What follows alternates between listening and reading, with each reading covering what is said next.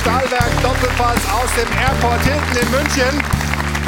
Es ist ein besonderer Doppelpass, denn es hat stattgefunden das größte Spiel der Bundesliga Bayern gegen den BVB. Das steht natürlich im Zentrum dieser Sendung. Aber das Aktuellste zuerst. Gestern ging die Meldung rum, Bruno Labbadia, Zeit in Stuttgart wäre zu Ende. Die Bildzeitung hat das als perfekt gemeldet. Das wäre die dritte Trainerentlassung beim VfB in dieser Saison.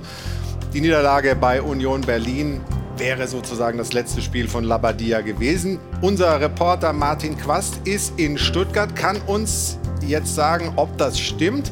Ich habe gehört, Labadia leitet das Training. Martin, schönen guten Morgen. Was ist das Neueste aus Stuttgart? Und Florian. Das Neueste aus Stuttgart ist, hier bitte über meinem Zeigefinger, das ist das alte, neue. Bruno Labbadia ist um 10.30 Uhr auf den Platz gekommen mit der Mannschaft. Und jetzt also ist äh, das sogenannte Spielersatztraining am Laufen. Also die Meldung Labadia gefeuert gestern von 17.17 Uhr 17 entbehrt Stand jetzt jeder Grundlage. Aber da ist so viel drin, da kann so viel passieren.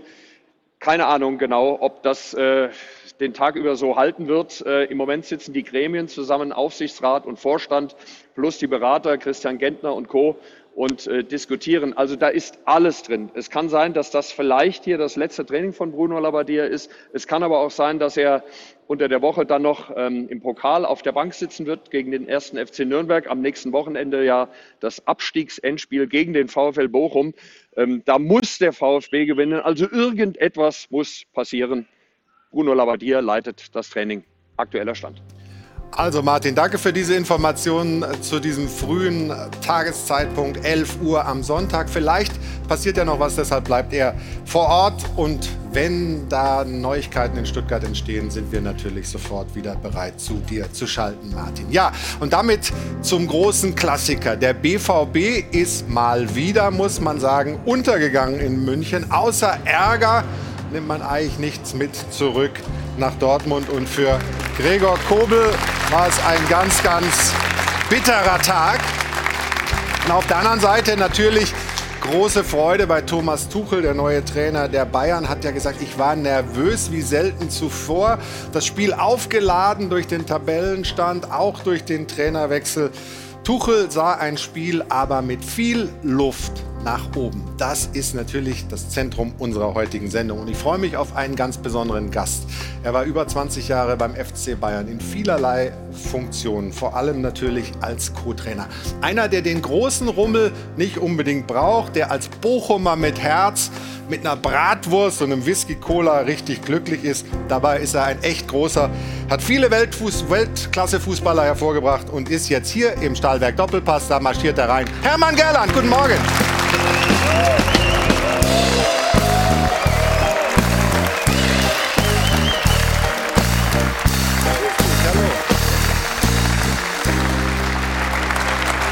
Ja, schön, dass das mal geklappt hat mit einem Besuch hier bei uns.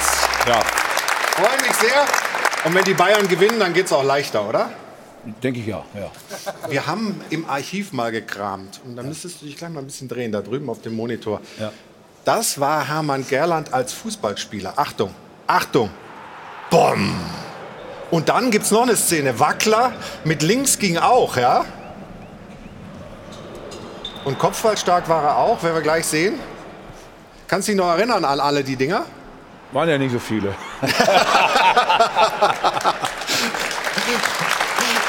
Aber die schon, oder? Ja, ja. Ich habe es gerade gesagt, du hast ganz viele Weltklasse-Fußballer hervorgebracht, letztlich durch deine Arbeit beim FC Bayern. Einer, der es ganz weit gebracht hat, war Philipp Lahm. Den haben wir gestern mal gefragt, was so seine Erinnerungen an Hermann Gerland sind. Und er, hatte, er wurde gewarnt vor dir. Und dann hat sich alles am Ende doch nicht als so schlimm herausgestellt. Hören wir mal rein hier darf ich es ja sagen, der Tiger, äh, damals war dann zweimal Training am Tag und alle so, der Tiger ist so ein harter Hund, zweimal am Tag Training. Der Tiger kam dann oft zu mir und hat gesagt, Philipp, du kommst heute Nachmittag, aber lässt dich nur pflegen, okay? Also du brauchst heute nicht, geh nicht raus, du darfst dich pflegen, geh ein bisschen in die Sauna und so, tu dir was Gutes. Und ich habe mir gedacht, der Tiger, der ist ja gar nicht so streng. Also ich kann nur positiv über den Tiger berichten. War er eine Ausnahme, der Philipp? Äh, Ich denke, das hat er doch eindrucksvoll hinterher bewiesen. Ne, alles gewonnen, was zu gewinnen war. Ja. Und äh, wenn ich mal auf der Tribüne saß und habe gehört, dann haben die gesagt, wenn er mal einen Fehlpass gespielt hat, was ist denn heute mit dem Philipp Lahm los? Das kann doch nicht sein, dass der einmal einen Fehlpass spielt. Ja. Das heißt also, der ja, war einfach ein, ein außergewöhnlicher Spieler, also Weltklasse. Und äh, ich habe erkannt, dass der Junge nicht zu trainieren braucht und dann kriegt er eine Pause. Ne? Und wenn einer mehr brauchte, dann hat er auch ein, ein Training mehr bekommen. Ne? Übung macht den Meister. Ja. Ne? Das sind Weisheiten, die eigentlich drei Euro wert sind hier bei uns. Aber das ist kein Problem. In so einem frühen Stadium der Sendung müssen wir noch nicht unser Schweinchen füllen. Ich freue mich sehr, dass du da bist und ich freue mich auf folgende Runde. Das sind unsere Gäste heute. Er ist Weltmeister deutscher Meister, Pokalsieger, jetzt Markenbotschafter des BVB. Hier ist Roman Weidenfeller. Guten Morgen. Guten Morgen. Hallo.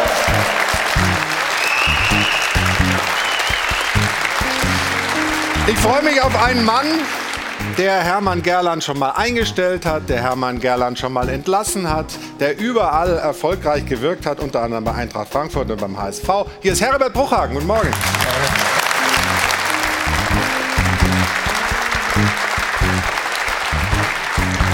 Ich begrüße recht herzlich den Chefredakteur von Sport 1. Er war gestern im Stadion und war doch ein bisschen enttäuscht vom BVB.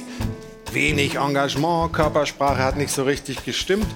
Warum das so war und wie er sich das erklärt, wird er uns heute sagen. Hier ist Pit Gottschalk. Schönen guten Morgen. Moin.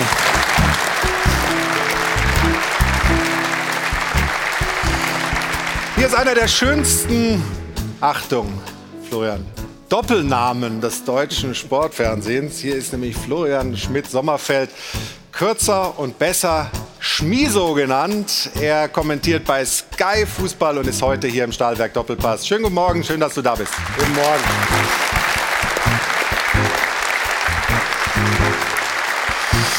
Und die ganz, ganz große Frage, die wir uns heute stellen, wer ist eigentlich der richtige Tiger? Ist es Tiger Hermann Gerland oder ist es doch dieser junge Mann? Ich würde sagen, bei uns hier im Doppelpass hast du Vorfahrt. Hier ist Stefan Effenberg. Guten Morgen.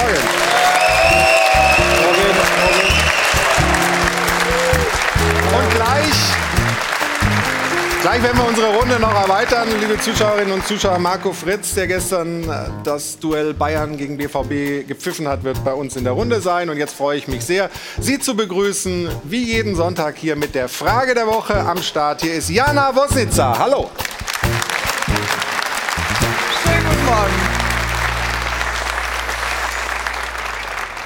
Ja, die Vorfreude war riesig auf dieses Topspiel und eigentlich war auch alles angerichtet für einen echt spannenden Klassiker. Die Dortmunder einen Punkt vor den Bayern, die Bayern auf der anderen Seite dann auch noch mit einem Trainerwechsel. Ja, aber die Vorfreude war dann auch relativ schnell verflogen und zwar genau nach 13 Minuten. Dann war im Grunde genommen alles entschieden. Entsprechend haben wir auch ein Symbolbild auf Twitter von diesem Spiel gefunden.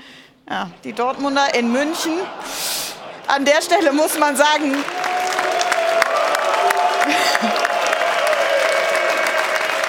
Hoppala an der Stelle tatsächlich äh, mit Recht, denn die Dortmunder sahen zuletzt in München selten Land. Also eigentlich alles wie immer. Deswegen unsere Frage der Woche auch, warum kam der BVB einmal mehr beim FC Bayern unter die Räder? Die Antwortmöglichkeiten sind, ist es der Tuchel-Effekt auf Seiten der Bayern? Fehlt auf Seiten des BVB einfach die Klasse? War es ein unglücklicher Spielverlauf? Das spielt an auf den Torwartpatzer von Gregor Kobel. Oder ist Terzic einfach zu demütig? Diskutieren Sie gerne mit. Wie immer unter der 01379011011 oder wie gewohnt auf Twitter. Vielen Dank, Jana. Und Sie merken schon zu Hause, bei uns ist es so ein bisschen wie in der Allianz Arena. Hier gibt es einen Bayern-Block, hier gibt es einen BVB-Block. Wir haben gute Stimmung hier bei uns. Das, das, freut uns sehr. Und wir wollen mit dem Spiel auch anfangen, uns das nochmal alles anschauen. Die wichtigsten Szenen aus der Partie. Es war dann am Ende wie zumeist, wenn der BVB zu Gast in München ist.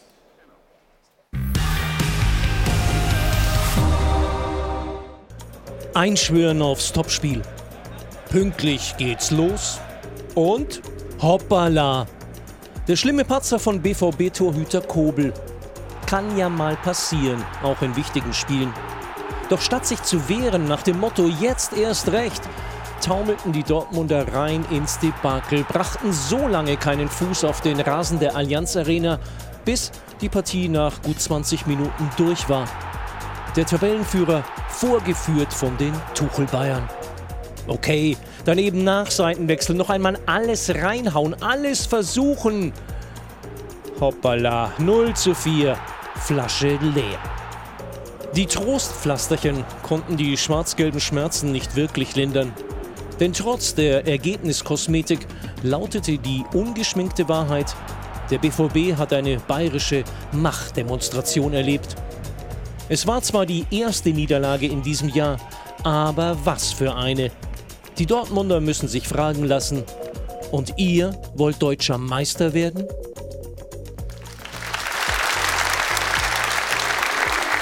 Ja, wollt ihr doch, Roman, oder? Ich muss sagen, dass das Titelrennen komplett offen ist. Wir liegen jetzt zwei Punkte zurück, aber wir sind nach München gereist, noch damals als Tabellenführer, jetzt vor dem Spieltag. Haben jetzt eben verloren, aber wir haben noch fünf Heimspiele zu Hause. Insgesamt sind es noch acht Spieltage, die wir in der Rückrunde noch bestreiten müssen. Also von daher ist noch nichts entschieden. Woher kommt das eigentlich? Ja, gerne. Der Kampfgeist, äh, zumindest bei den BVB-Fans hier, ist noch nicht, äh, noch nicht äh, gestillt oder noch nicht zu Ende. Woher kommt das, dass, dass die Bayern, zumindest wenn man die Liste der Spiele mal anschaut, Stefan, dann doch in diesen großen Duellen meistens die Nase vorne haben? Ja, ist schon eine Qualitätsfrage auch, die die Bayern ja haben. Und wenn sie die abrufen, dann können sie jeden Gegner schlagen, nicht nur in der Bundesliga, auch äh, auf europäischem Parkett. Und, und gestern war halt auch noch extrem Druck drauf bei dem Spiel und das lieben die Bayern. Sie haben sich nicht beirren lassen, finde ich, durch den Trainerwechsel, sondern waren wirklich fokussiert. Tuchel hat die richtige Aufstellung gewählt, ist zurück zum anderen System mit 4-2-3-1 und all das hat gefruchtet. Aber es war natürlich auch ein bisschen glücklich mit dem 1-0. Das spielte natürlich den Bayern voll in die Karten. Und dann ist es natürlich schwer zurückzukommen für die Dortmunder und das haben sie nicht geschafft. Hermann, was, was, was holst du schon Kleingeld aus der Tasche? Oder? was? Ja, klar. Ja? Ja. Hast du was vor? Nee, ich glaube, ich will nicht. Ich, glaub, ich kann da ruhig reinschmeißen, egal. Ja, Okay. Ja. ähm, ist, ist, haben die Bayern das Ding gezogen oder hat der BVB auch seinen Teil dazu beigetragen? Mit Sicherheit war es erschütternd, was der BVB dort gezeigt hat. Ähm, Also vor allem die erste, erste Phase, oder? naja, der BVB Also- gegen das Spiel hatte ein Momentum. Sie waren ungeschlagen in der Bundesliga, zumindest in diesem Jahr, hatten eine wunderbare Serie hingelegt, Tabellenführer, ein Punkt Vorsprung. Und da erwartest du ja, dass du auch mit dem Selbstbewusstsein einer Spitzenmannschaft auftrittst. Aber schauen wir dann jetzt mal auf den bisherigen Verlauf in diesem Jahr zurück. Äh, BVB hatte drei große Spiele in diesem Jahr zu bewältigen. Ähm, Rückspiel gegen Chelsea, verloren, rausgeflogen in der Champions League. Das Derby gegen Schalke, gegen den Abstiegskandidaten Nummer 1, nur unentschieden gespielt. Und jetzt bei Bayern München, wo du wirklich mal zeigen kannst, was du eigentlich in dieser Saison erreichen willst, kläglich versagt. So kann man das auch nicht anders bezeichnen. Ich finde das deswegen erschütternd, weil ich von einem Kapitän Marco Reus nichts in diesem Spiel gesehen habe und dass die Mannschaft nicht zurückgeschlagen hat, wenn so ein unglückliches Gegentor passiert. Ich finde, da kannst du als Tabellenführer der Bundesliga anders auftreten, als der BVB das getan hat. Und dann kommen wir an einen Punkt, ob diese Mannschaft wirklich schon meisterreif ist, wenn sie in den großen Spielen nicht das abrufen, was tatsächlich als Talent dann auch in dieser Mannschaft drinsteckt. Ich würde eigentlich ganz gerne mal dagegenhalten. Ja, bitte. weil, also das ähm, ist immer erlaubt. Die ersten zehn Minuten fand ich, dass der BVB total mutig aufgetreten ist und dass wir auch eine sehr gute Chance herausgespielt haben durch Marco Reus. Ich glaube, De Licht hat das überragend geklärt, die Situation. Und wenn vielleicht in diesem Momentum das Tor für uns fällt, für den BVB, hast du einen ganz anderen Spielverlauf. Und da würde ich gerne mal sehen, wenn in der 13 Minute nicht der individuelle Patzer passiert, wie das Spiel dann hinterher noch endet. Ja, aber ich kann ja nicht im Konjunktiv leben. Ich kann ja nur sehen, was, ich, was danach dann passiert Da gebe ich dir ist. recht. Ja? Und äh, an der Stelle kannst du ja mal 0 zu 1 in einem Spitzenspiel hinten liegen. Sowas kann ja auch passieren, auch wenn es unglücklich war. Und du kannst aber auch von einer Spitzenmannschaft erwarten, dass sie dann eine Lösung findet, wenn der Gegner sich dann doch anders aufstellt als noch unter Julian Nagelsmann. Also wenn der äh, Leon Goretzka als freier Radikaler plötzlich im Mittelfeld 40 Meter laufen kann mit dem Ball und wenn Emre Can nicht mehr weiß, nehme ich den Mann, decke ich den Raum, dann ist auch der Trainer Terzic gefordert, dort ein Gegengift zu entwickeln. Und das hat er nicht getan, weil die Mannschaft es entweder nicht konnte, weil sie es nicht gesehen hatte oder weil wir einfach wie Memmen gespielt haben. Und das, ehrlich gesagt, finde ich schon enttäuschend für ein Spitzenspiel. Gut, du musst dazu sagen, dass natürlich die Tore zum falschen Zeitpunkt gefallen sind. Ja, Tore fallen nie zum richtigen Zeitpunkt gegen uns. So, wo sind. Warte, ja. Muss Wo eigentlich ist das Scheine, Kleingeld? Wo ist das Kleingeld? Nein, und natürlich mit der, mit der Standardsituation zum 2 zu 0 warst du natürlich komplett auf der Verliererstraße. Ich nochmal einen ab. Komm, ich werf rein. Und dann wird es natürlich unheimlich schwierig, sich davon wieder zu erholen. Das dritte Tor war natürlich dann auch mehr oder weniger der Knockout. übrigens 3 Euro, nicht 2. Ne? Also, Tore sind immer Spaß. du hast nur 2 gegeben. Und, und dadurch war es natürlich nach dem 3 zu 0, ähm, was wir uns natürlich auch selbst eingebrockt haben, den Ball natürlich verloren in der eigenen Hälfte und somit überhaupt äh, Sané eingeladen zum Schießen. Ähm, da ja, da war es natürlich hinterher schwer, dann nochmal zurückzufinden. Also ich will die Mannschaft sehen, die innerhalb von, ich sag mal, 23 Minuten drei Tore frisst, die dann nochmal irgendwann aus diesem Spiel dann auch zurückkommt und sagt, okay, wir fassen den Mut und spielen hinterher noch 3-3 Zum Beispiel 4-4. Schalke 04 beim 4 zu 4 in Dortmund als der Tor gestanden hat. Muss ich dir leider auch recht geben. Ich war noch mit dabei. Tut auch heute noch ein bisschen weh. Ja. Aber bitte sind wir gut informiert. Wissen wir alle. Aber Roman, du hast doch die Mannschaften auch gesehen, die in München nicht untergegangen sind. Und zehn Minuten lang ist alles okay. Und dann gibt es diesen Horror-Patzer von Kobel. Und dann ist aber komplett Licht aus. Das finde ich so erschreckend, ehrlich gesagt. Also ein Tor, so bitter das ist, aber danach, also das 2-0 aus einer Ecke, davor kann Goretzka, wie gesagt, laufen. Der ist auch schon so nah dran am 2-0. Dann, du, du findest keinen Ball mehr hinten raus. Ich finde, davor haben sie es über die rechte Bahn ganz gut gespielt. Dann klopfen sie ein paar lange Bälle, die werden nicht festgemacht. Das finde ich so krass. Also 0-1 hinten zu liegen und sich zu fangen, okay, aber du gehst ja dann in, in den zehn Minuten danach, gehst du ja komplett unter. Ja, aber du spielst immer noch gegen, du spielst aber immer noch gegen Bayern München, ne? die eine extreme Qualität haben. Und wenn du den ersten kriegst, du schüttelst dich kurz, du kriegst die Ecke und du kriegst das zweite, dann denkst du gerade, warte mal, wir dürfen hier keine 5, 6, 7 fangen, was ja auch möglich gewesen wäre. Absolut. Ja, ist ja so. Also auch, Aber das auch wenn du jetzt ist- redest von dem ersten, wenn Marco Reus den gemacht hätte, das ist ja süß. Was denn jetzt? Also, ich, ich mag euch, ja, ich mag euch wirklich, aber dann musst du halt aufpassen, dass du wirklich nicht sechs oder sieben, weil die Möglichkeiten waren ja da. Zwei Abseitstore, 300-prozentige. Und ich glaube, wenn du das in den Köpfen der Spieler erstmal hast und du kriegst dann auf einmal das dritte nach zehn Minuten oder innerhalb von zehn Minuten, wow, dann musst du dich erstmal ordnen. Und dann Aber ist die ich Gefahr eben Ich enorm. neige, aber groß. dazu, ich neige aber sehr stark dazu, Roman recht zu geben. Es gibt immer im Spiel eine gewisse Eigendynamik. Und diese zwei, zwei Schlüsselszenen, einmal der geblockte Schuss von Reusch und dann der schwere Fehler äh, des Torwarts, äh, führen zu einer kompletten Verunsicherung. Denn nicht nur die Chance von Reus war da, sondern in den ersten 14, 15 Minuten Waren sie ganz hat, gut, hat ne? Borussia Dortmund das Spiel dominiert. Und diese Eigendynamik hat sich durch das ganze Spiel, die Verunsicherung trat auf durch diese Schlüsselszenen und hat sich in der Folge dann bestätigt, so wie die Anal- Spielanalyse auch gelautet hat. Das stimmt alles. Und trotzdem äh, neige ich dazu, Roman in seiner Einschätzung, dass dieses Spiel auch eine andere Dynamik hätte bekommen können. Äh, äh, das, dem, dem kann ich mich anschließen. Also ehrlicherweise habe ich die Bayern in den ersten zehn Minuten nicht vor unserem Tor agieren gesehen. Also die hatten Schwierigkeiten gehabt, sich hinten rauszuspielen. Wir sind super mutig angelaufen, haben die Bayern im eigenen Stein gepresst bis zu dem Tor. War Aber das eigentlich spricht doch alles noch gut. mehr dafür. Du kommst aus einem ungeschlagenen Ja, aber wir haben es doch gerade angesprochen, bisher, machst einen Fehler und alles ist weg. Wegen eines Gegentores. Weil einfach alle drei Tore zu schnell gefallen sind. Der Hermann hört hier nur zu und grinst sich ein. Jetzt, jetzt, jetzt, jetzt, möchte, ich mal, jetzt möchte ich mal deine Sicht auf das Also, Ganze. meine Sicht. Erstmal hätte, wenn und aber, Harry, ist alles blödes Gelaber. Nee, nee, nee, nee, nee, nee, das mache ich. Ist zwar eine Phrase, aber die ist gut, die, Ja, ja, für die zahle ich. Ja, Und den habe ich eingestellt. Ja? Das muss man sich mal vorstellen. ja, weiter, weiter. Ich habe ja meinen Zettel dabei gehabt und habe notiert. Hm? Und ich habe ich gesehen, zack, und dann gucke ich da drauf und da habe ich notiert, bei Marco Reus habe ich notiert, Möglichkeit. Spitzer Winkel, ein Mann davor, Möglichkeit, keine Chance. Äh, Wie unterscheidest du Möglichkeit und Chance? Ja, eine Chance ist, wenn ich alleine vom Torwart bin und äh, äh, mach man den Ball nicht rein. Okay. Ja, oder ich habe äh, vom 16er kann ich frei schießen. Ja. Aber äh, spitzer Winkel, noch einer blockt und so weiter, das war, nicht, war für mich eine Möglichkeit. Möglichkeit, okay. Keine Frage. Äh, äh, Dortmund hat in den ersten zehn Minuten dominiert. Ne? Und dann kam der Fauxpas von Gregor Kobel. Kann immer mal passieren. Ne? Und danach war Dortmund abgemeldet. Und bei uns ist das so zu Hause, äh, meine Schwiegermutter ist 91 Jahre, die ist Thomas Müller-Fan. Ne, und jedes Mal, wenn er Tor schießt, dann trinkt die einen Schnaps.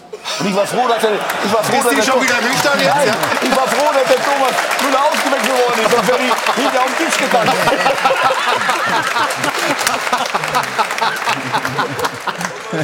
Sehr gut. Übrigens, wenn wir gerade beim Schnaps sind, was trinkst du eigentlich gerade? Whisky Cola Light.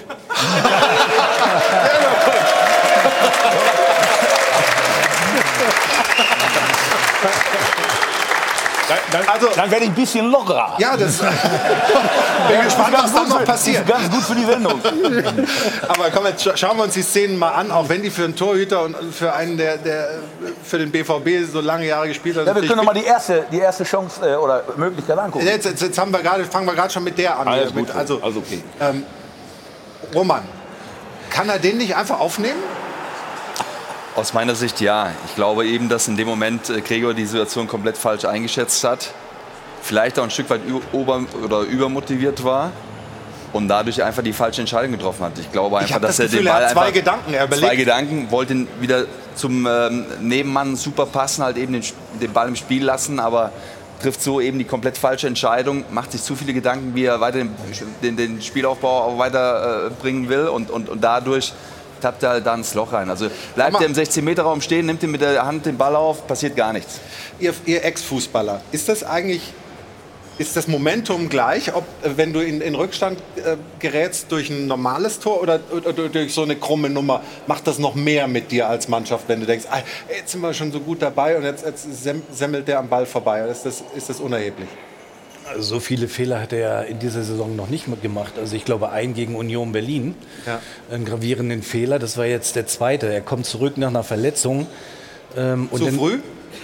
Das kann ich nicht beurteilen. Also weder bin ich Mannschaftsarzt noch der Trainer. Also das kann ich nicht beurteilen. Aber wenn er auf dem Platz steht, denke ich, dass er bei 100 Prozent ist. Ähm, und dann musst du dich halt erstmal schütteln. Aber das Problem halt bei Dortmund war dann, dass du direkt das zweite kriegst nach der Standardsituation.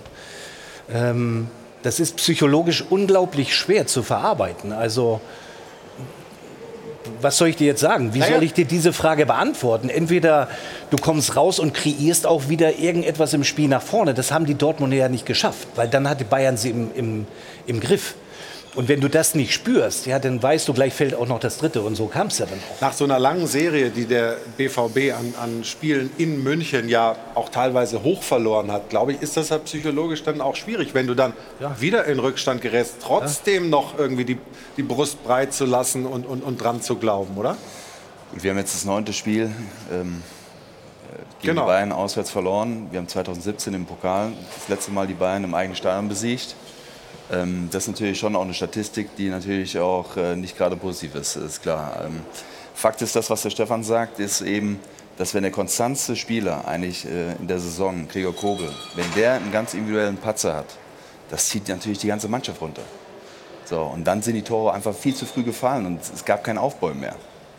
Wir können mal hören, was euer Trainer gesagt hat äh, nach diesem Spiel und dann zum Fehler von Gregor Kobel. Auf Gregor lassen wir nichts kommen. Gregor ist der Grund, wieso wir hier heute als Tabellenführer anreisen durften. Und äh, Gregor ist ein extrem wichtiger Faktor für uns gewesen im Laufe der Saison. Er ist einer der besten Torhüter aktuell in Europa und er wird auch weiterhin ein extrem wichtiger Faktor für uns sein. Ähm, was, was uns da einfach leid tut, das war in der 12. Minute. Wir hatten 78 Minuten Zeit, es zu korrigieren und das haben wir als Mannschaft nicht geschafft. Und darüber muss man reden. Und das ist ja das, was du auch meintest. Ne? Also war ja eigentlich Zeit genug, das Ding noch zu drehen. Also wenn er wirklich einer der besten Torhüter in Europa wäre, dann darf ihm natürlich dann auch mal ein Fehler passieren, aber eben nicht in einem Spitzenspiel. Ich finde, da seine Nerven im Griff zu haben, seine Spielweise so fokussiert zu haben, dass du eben äh, nicht Gefahr läufst, über den Ball zu schlagen, ähm, zeichnet eben auch einen Spitzen, Spitzentorwart aus, weil äh, es sind entscheidende Spiele, in die du dann hineingehst. Und es zeichnet eben auch, und da wiederhole ich mich, eine Spitzenmannschaft aus, sich nicht irritieren zu lassen von einem 0 zu 1. Äh, Ich habe mir heute fest vorgenommen, das Wort Mentalität nicht in den Mund zu nehmen, muss es aber jetzt tun. Du musst halt den Mumm zeigen, dann dagegen zu halten. Wenn du sagst, wir spielen jetzt auch für unseren Torhüter, der einen Bock gemacht hat. Und das ist das ja, was ich vermisst habe. Von der Körpersprache, von der Einstellung zum Spiel, dass du sagst, wir hatten gute 15 Minuten. Ja, das stimmt. So zwingend waren sie nicht, wie es jetzt erzählt wird. Aber du kannst ja darauf aufbauen, du kannst ja das Positive sehen mhm. und dich nicht von einem Fehler dann aus der Ruhe bringen lassen. Und das, ehrlich gesagt, das ist das, was ich von dieser Mannschaft dann vermisst habe gestern. Wir kommen mal zum ersten Schnäpschen für die Schwiegermutter. Ne? Ja. Ähm, das war nämlich dann in der 18. Minute fällig, als äh, Thomas Müller getroffen hat. Stefan, wenn wir mal die verschiedenen Dinge uns anschauen. Kopfballduell, ja, der Licht gegen, ja. gegen Schlotterbeck? Ja, kannst du verlieren. Schlotterbeck ist halt ein Stück weit in der Rückwärtsbewegung, kommt dementsprechend nicht mehr hoch. Das sieht man gleich. So, da ist die Licht halt im Vorteil und Müller mit seinem Instinkt. Und das zeichnet ihn ja aus. Diesen Instinkt, ja. in den Raum zu gehen, bevor der Ball da ist. Und dann steht er da. Das kannst du halt dann auch nicht verteidigen. Jetzt kannst du sagen, du kannst mitlaufen, aber ich bin der Meinung, Müller macht das so in Perfektion schon seit Jahren, dass du das Tor nicht verhindern kannst letztlich ist, ist ja auch einer deiner Schützlinge, ne? Über lange Jahre. Ja, ja, ja, aber da waren andere ja auch beteiligt. Das hört jetzt immer so, hört sich so an, als wenn ich der Verantwortliche. Da waren vor mir Leute, die gut gearbeitet haben und nach mir Kollegen, die gut gearbeitet haben. Aber Müller ist da, wo, der, wo er sein muss, am zweiten Pfosten. Wenn er mal runterfällt, ist er da. Zack. Aber das ja, Nase. Im wahrsten Sinne des Wortes. Er hat eine Nase dafür. Ja.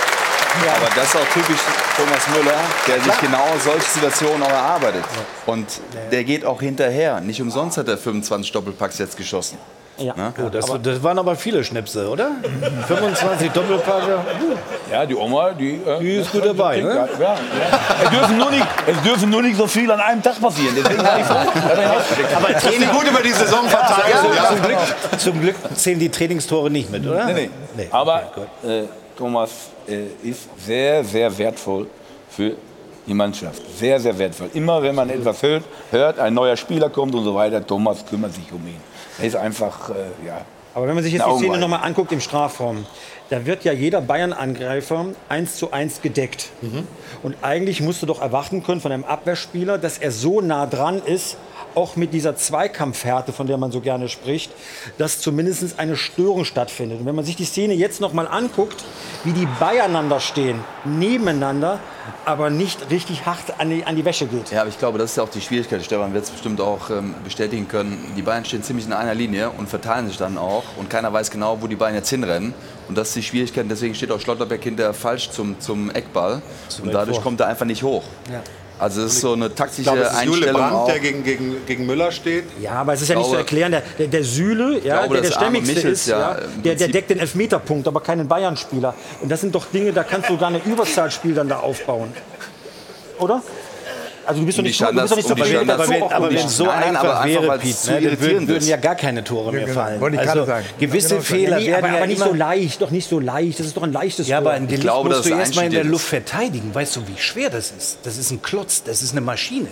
Wenn der das richtige Timing hat und hochgeht, kannst du auch schubsen, das bringt auch nichts, ja, wenn mhm. der steht mit seinen 90 oder 95 Kilo. hast du das Gefühl, dass da alles probiert worden ist in der Abwehrleistung? Aber das ist, ich finde, dieses Gegentor ist ein reines Symptom sozusagen und klar nicht geschüttelt und so, aber ich finde auch, De Licht kommt mit einer unglaublichen Wucht. Sie haben ganz viele Leute im Raum, wenig am Mann.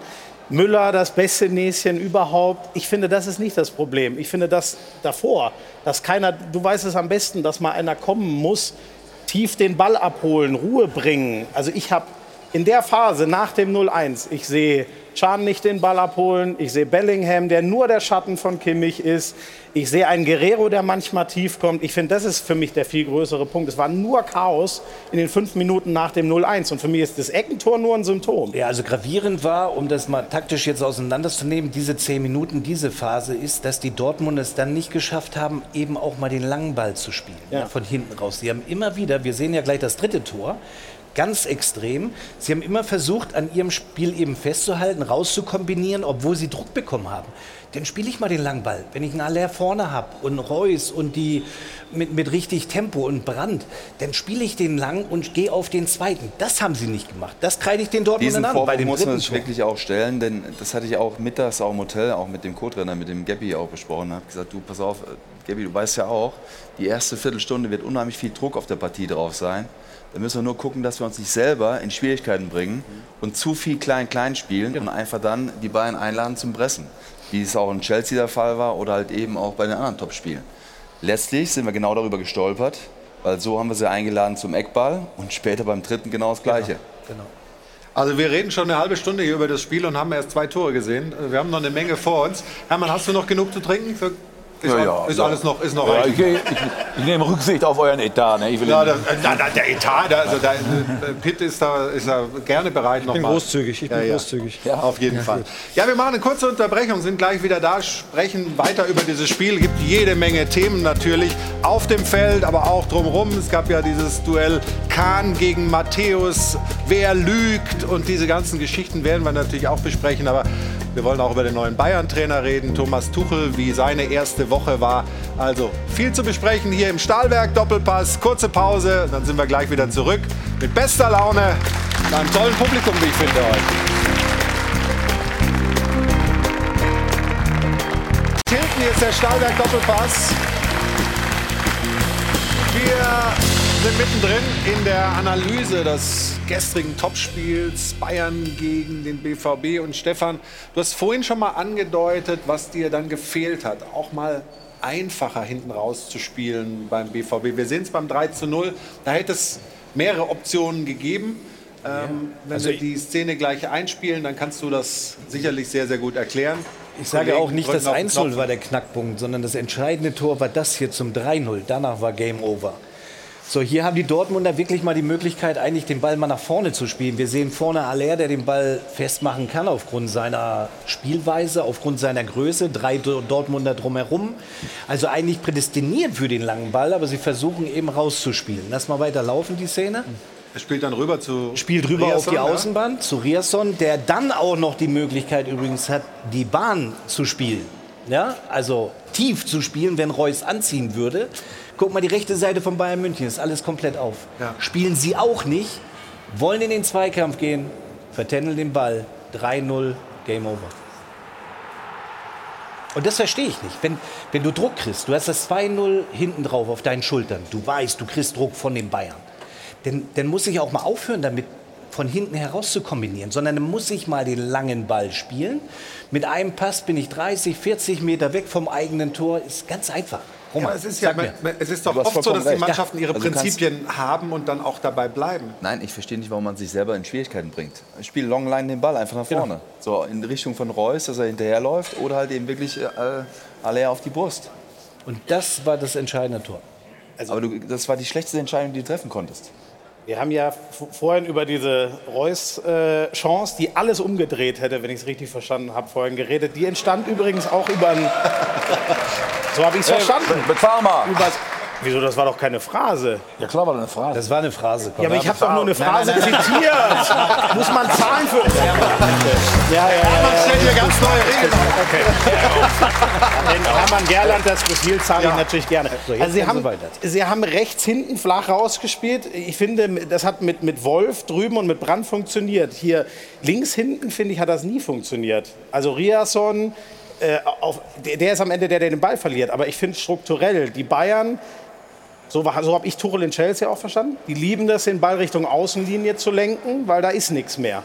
Das machen sie an der Stelle. Da lässt du dich hinlenken und spielst dann trotzdem nicht den langen Ball. So, der genug, also ich glaube, Bellingham steht ganz tief in der Szene. Der war da, Reus steht tief, Haller steht tief. Es gibt so viele Leute, die tief stehen. Und trotzdem spielst du, ich weiß gar nicht, wo sie da flach hin wollten mit Riasson, ehrlich gesagt. So, und da haben sie sich nicht auf das angepasst, was die Bayern ihnen anbieten in der Szene. Oder Hermann machen es die Bayern einfach gut. So, da sind wir doch beim Thema. wer, wer, wer, Piet, du bist jetzt Dortmund-Fan ne? und Roman, ne, Roman will ich nicht fragen, aber Piet als, als Fan von Borussia Dortmund, wer, wer von Borussia Dortmund kann bei Bayern München spielen? Bayern München hat die überragenden Spieler, hat überragende Trainer, wenn ich nur an Professor Holger Broich denke, äh, wenn ich an die Ärzte denke, wenn ich an äh, Frau Krüger denke, die sind überall top aufgestellt. Und dann haben sie, ich habe mal mit dem Rainer Trauber gesprochen, habe ich ein Spiel in Frankfurt geguckt, äh, hat Dortmund sehr glücklich gewonnen. Und dann sage ich, äh, wie wollt ihr denn äh, äh, Bayern Paroli bieten? Die haben jedes Jahr 100 Millionen Euro mehr zur Verfügung als äh, ihr. Dann sagt der Rainer zu mir, nee, Hermann, das stimmt nicht. 150 Millionen mehr. Das heißt also, die haben überragende Qualität und die haben eine unvorstellbare Bank und die haben ja auch Verletzte. Äh, eine unvorstellbare Bank, wenn alle fit sind, äh, müsste die zweite Mannschaft von Bayern auch um die Champions League mitspielen können. So gut ist Bayern München besetzt. Also heißt doch in letzter Konsequenz, wenn wir eine spannende Bundesliga haben wollen, ja. Dann sollte Bayern München aus dem Bundesligatopf der Medienerlöse weniger Geld kriegen. Also wie Bayern München mit Geld umgeht, Jetzt ist aber gut hier. enthebt doch Bayern München von jeder sag mal, von jedem Wettbewerb in der Liga. Die verplempern mal eben 45 Millionen Euro, damit ein Trainerexperiment beendet werden kann. Mit 45 Millionen kann wahrscheinlich Schalke den Kader komplett ein Jahr durchfinanzieren. Dann Warum entsteht doch gar keine Chancengleichheit mehr in der Bundesliga. Das würde das ja heißen, wenn du immer die besten Leute kaufen kannst. Florian, entschuldige mal, aber darf ich denn an die Sendung vor einer Woche oder vor 14 Tagen erinnern? Da war hier die Rede davon, Bayern äh, verliert in Leverkusen, Dortmund macht eine Parforcejagd und gewinnt ein Spiel nach dem anderen. Da war eine ganz andere Diskussionskultur hier bezüglich Bayern München und be- bezüglich Borussia Dortmund.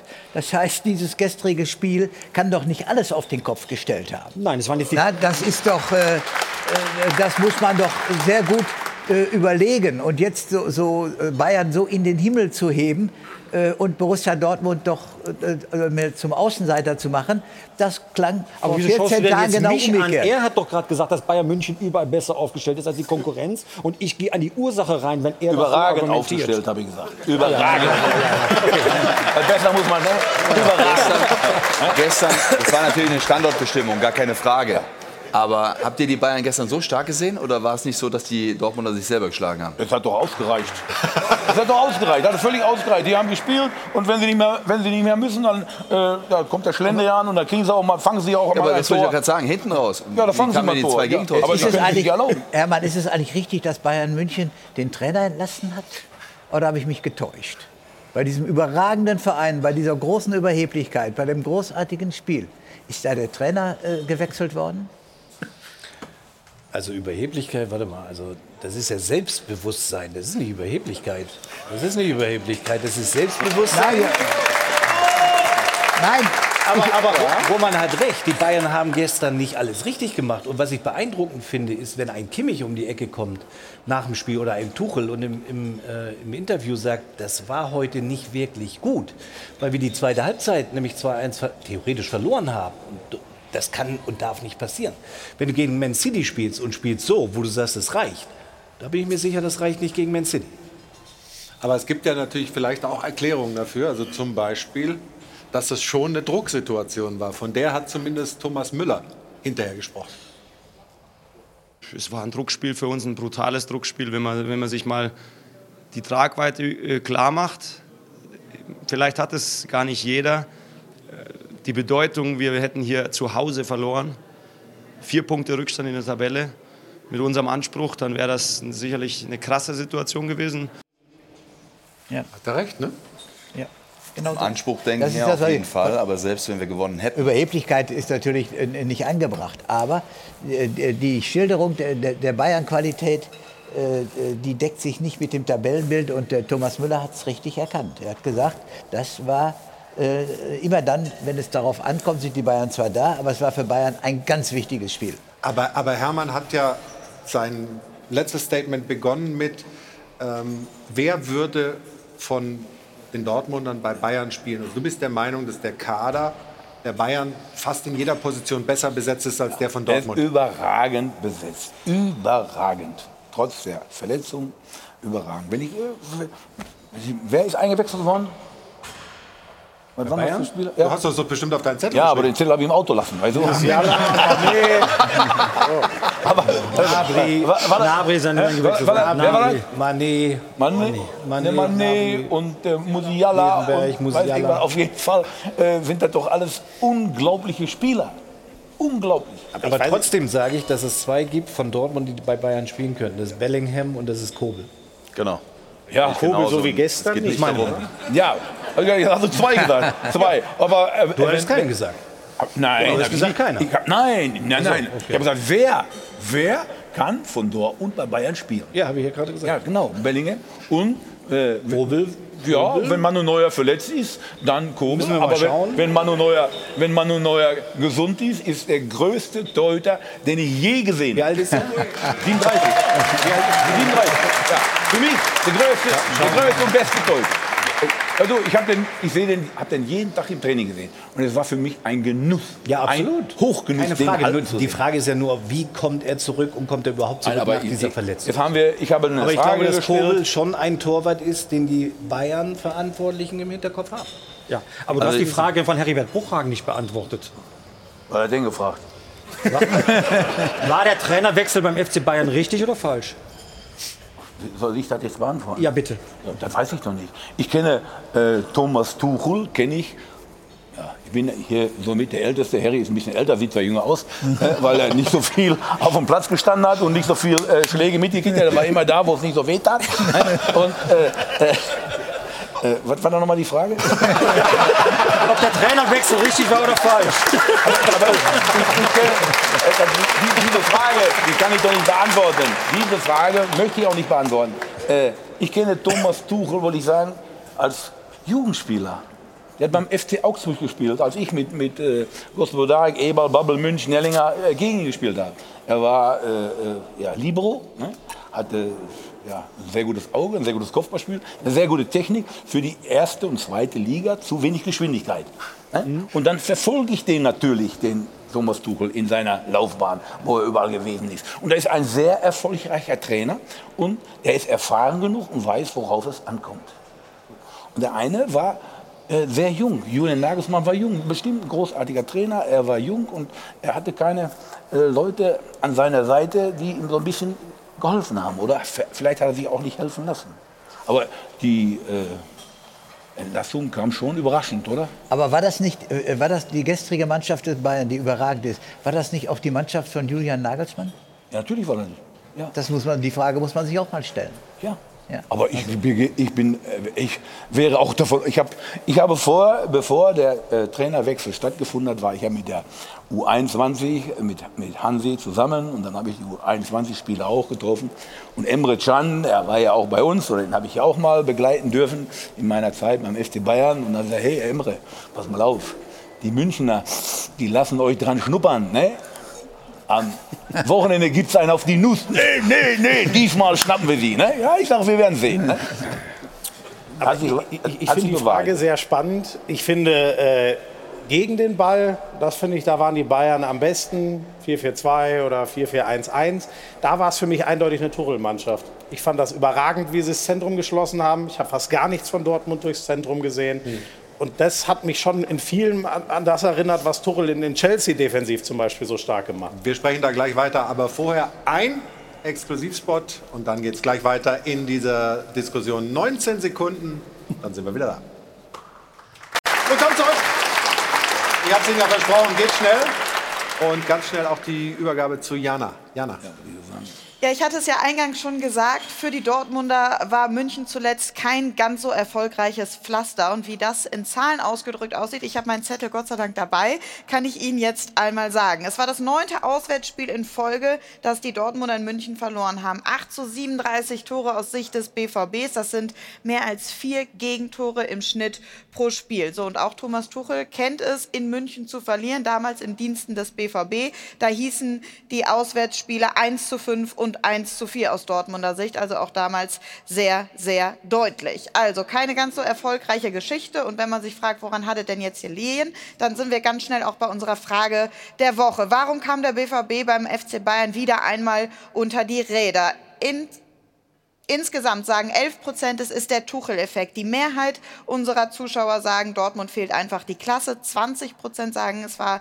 ein unglücklicher Spielverlauf und Terzic zu demütig. Mit 3 Prozent können wir quasi hinten überfallen lassen. Also, Hauptgrund also, dass Dortmund die Klasse fehlt. Mehrere Gründe. Der Kader ist qualitativ mindestens zwei Klassen schlechter als der der Bayern. Noch dazu, Dortmund ist einfach keine Spitzenmannschaft. Das tut ganz schön weh jetzt an alle Dortmund-Fans, nicht am besten Ohren zu halten. Es fehlt dazu auch noch die Mentalität und die DNA des Vereins und das wird immer so sein. Punkt. Auf der anderen Seite eben auch dieser unglückliche Spielverlauf. Das zielt natürlich ab auf den Patzer von Gregor Kobel. Das hat dem BVB das Genick gebrochen. Erst stark ins Spiel gekommen und dann so ein Rückschlag. Für Bayern war es ab dann leider ein gemütlicher Spaziergang. So, und die Bayern waren einfach abgezockter, das kann man auch so sagen. An der Stelle muss man aber auch hinzufügen, Nagelsmann, mit dem hätte man vermutlich gestern auch gewonnen. Also der Tuchel-Effekt hier zu vernachlässigen.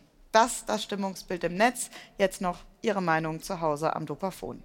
Zu dem Spiel von gestern muss man sagen, dass Dortmund sich eigentlich selber geschlagen hat durch katastrophale individuelle Fehler. Es war halt wie immer, wenn Borussia Dortmund nach München kommt, haben sie die Hosen voll. Egal wer beim FC Bayern Trainer ist, ob es Tuchel ist oder ob es Nagelsmann gewesen wäre, da gehen sie einfach unter, denn der FC Bayern hat einfach eine extra Klasse. Für mich kann Dortmund einfach nicht abliefern, wenn sie unter Druck stehen. Borussia Dortmund gewinnt in München deswegen nichts, weil sie mit einer komplett falschen Einstellung anreisen. Die kommen als Tabellenführer und nennen sich Gejagte und machen sich damit kleiner als sie sind, anstatt mit einer breiten Brust aufzutreten und zu sagen, ja, wir wollen Meister werden und ja, wir wollen und werden hier in München gewinnen. Spricht dir aus der Seele der letzte Zuschauer, ne? Um die Seele geht es gar nicht. Es geht um eine fachliche Analyse. Und ich glaube, jeder Fußballfan, der äh, unparteiisch ist, war auch enttäuscht, dass das Spiel so früh entschieden war. Mehr Spannung haben wir uns doch alle erhofft von diesem Spitzenspiel. Immerhin haben sie noch zwei Tore geschossen, oder können wir die eigentlich schlabbern? Naja, da hätte es auch 6-0 schon für die Bayern stehen können, so wie ich es gesehen habe. War, ja. ja, da war schon viel Abseits, so ein Stück. Äh, also Wir müssen nur aufpassen, dass wir nicht Anfang Juni hier sitzen und möglicherweise der deutsche Meister Borussia Dortmund heißt. Und dann.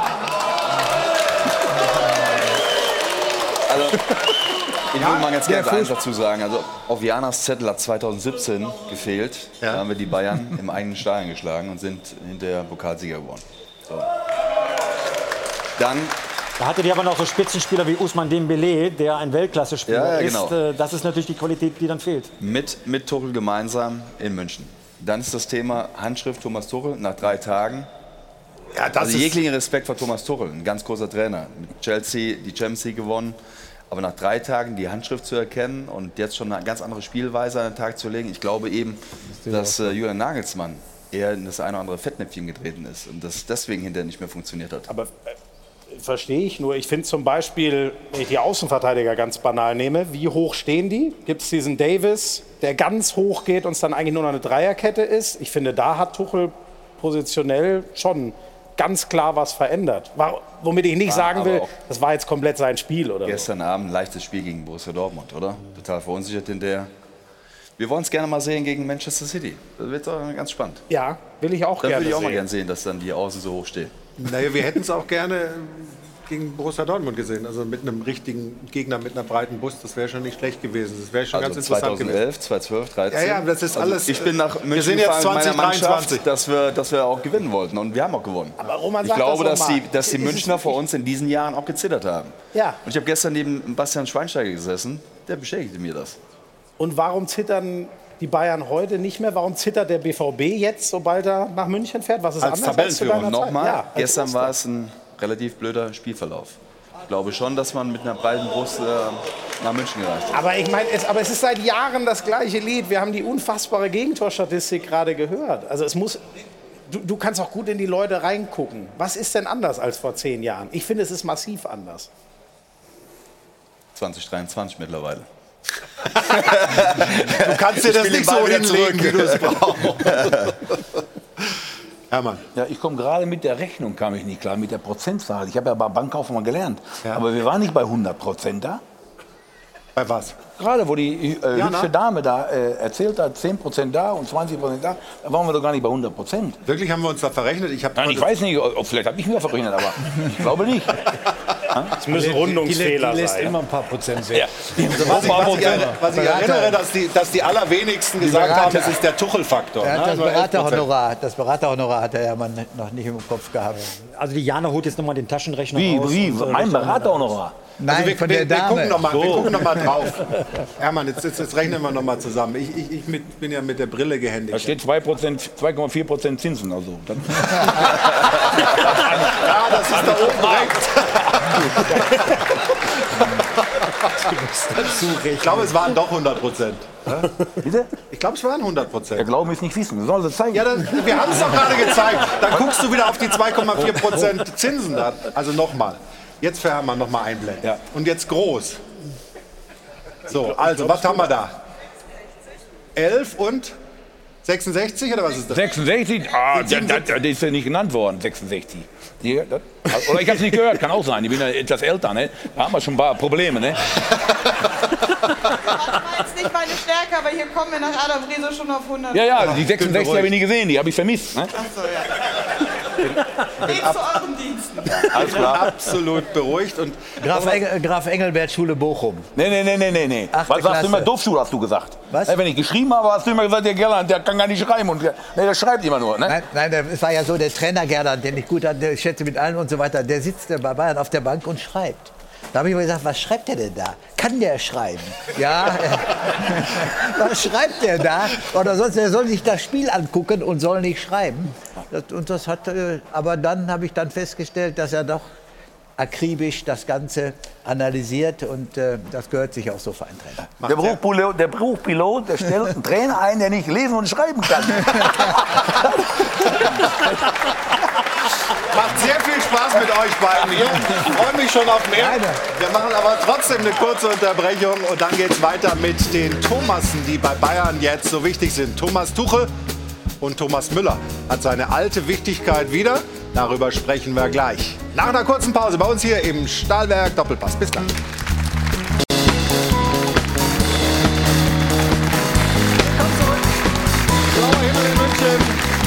Beste Stimmung bei uns hier im Airport Hilton beim Stahlwerk Doppelpass. Liegt auch immer an unserer Band, an Hajo von Hadeln und Band. Und ich habe es Ihnen gesagt, wir kümmern uns jetzt um Thomas Müller. Der ist der verlängerte Arm des Trainers auf dem Spielfeld. Das hat er gestern auch wieder gezeigt.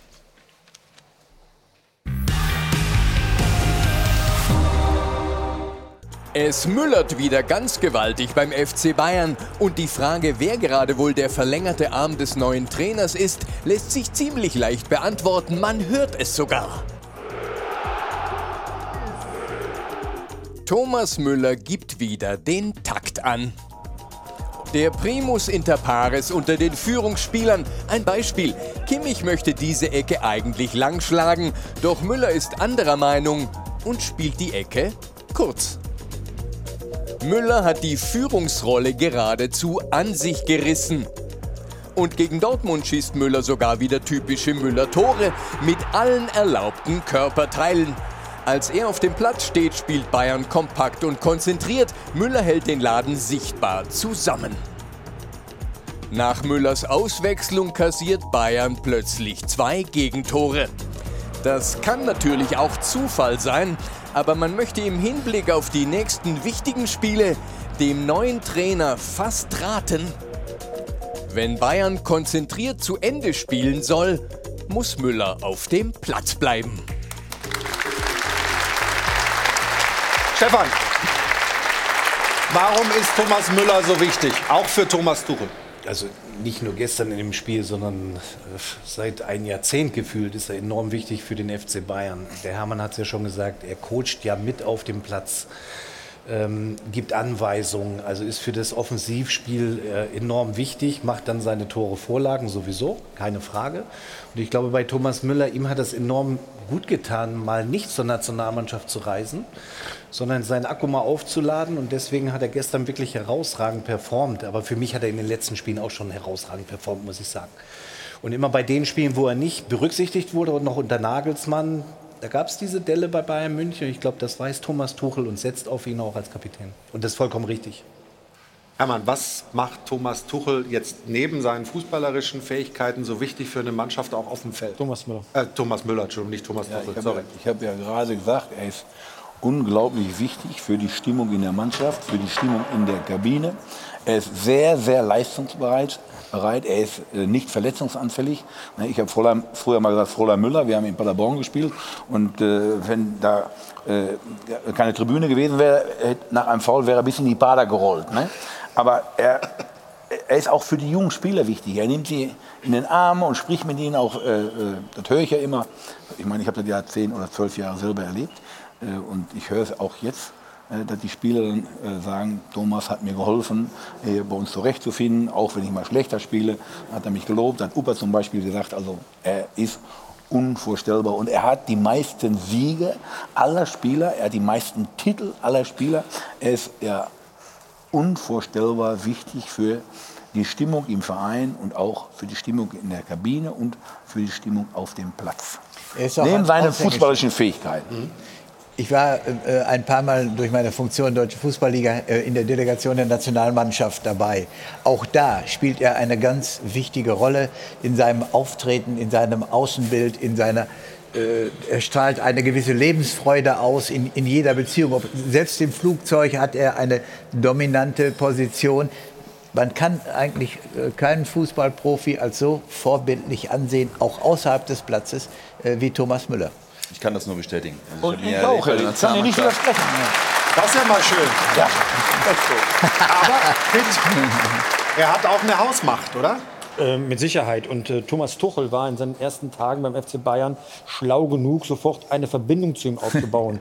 Während Julian Nagelsmann, so wie man das hört, ähm, ja eher auf Jo Kimmich und ähm, auf Leon Goretzka gesetzt hat als seine verlängerten ähm, äh, Anweiser auf dem Spielfeld, hat Tuchel schon begriffen, dass im Hintergrund Manuel Neuer sehr wichtig ist und aktuell jetzt bei den Spielen äh, Thomas Müller. Und wenn er solch eine Dominanz in der Mannschaft hat und auch außerhalb des Platzes, wie Hermann Gernand, wie ich finde, sehr eindrucksvoll das gerade geschildert hat, dann sollte ein Trainer die Realität nicht verweigern, sondern genau die einbeziehen. Ich glaube, du hast ja diese Erfahrung mit ihm auch gemacht, wie er bei der Nationalmannschaft dann auch wirken kann innerhalb einer Mannschaft. Ich kann es nur komplett bestätigen, was hier besprochen wird. Also Thomas Müller ist ein absoluter exzellenter Profi. Auf dem Feld, außerhalb des Platzes, ist immer für einen Flachs zu haben. Er ist der Erste, den man wirklich auch hört, egal ob im Flieger oder wenn er um die Ecke kommt. Geht er mal man auf- hört ihn auf- schon auf den oftmals Nerv, oder? vorher schon. Ja, nervt nicht wirklich, weil er eine Nee? sehr gute Seele hat und äh, weil er letztendlich natürlich der Fokus immer auf dem Fußball liegt und weil er sich immer wieder einsetzt und alles daran setzt, dass eben die Mannschaft erfolgreich Man spielt. spricht ja manchmal von Radio Müller. Ja, Nervt ja. das auch manchmal die Mitspieler? Also mich nicht. Ich kam auch sehr gut mit ihm klar und Dich auch hat das zurecht. Wir haben Nein, ich habe ihm, ich hab ihm den Namen ver verpasst. Aber meint ihr denn, die Oma ist bekloppt?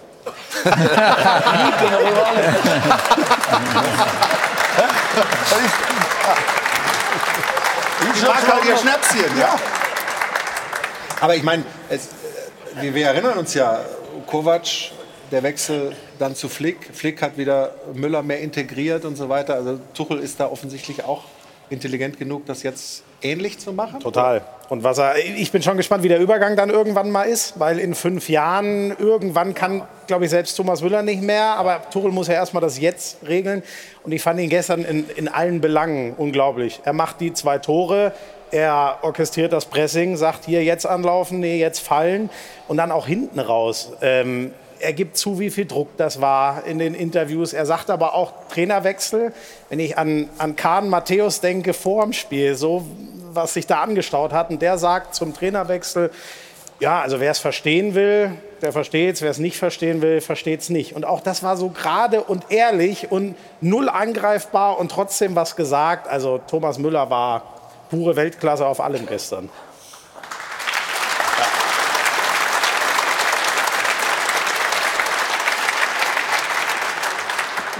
Und, Thomas Müller sagt es nicht nur, sondern er macht es auch. Er ist doch derjenige, der läuft. Und wenn er mal keine Vorlage macht und kein Tor trifft, ist er immer noch sehr wertvoll, weil er unvorstellbar für die Mannschaft arbeitet. Und weil du das gerade Schmiso angesprochen hast, diese Geschichte ähm, Kahn Matthäus bei Sky am Tisch äh, vor diesem Spiel, wollen wir das natürlich auch hier in diese Sendung holen. Und Jana legt uns das erstmal kurz vor. Kurz. Oder lang?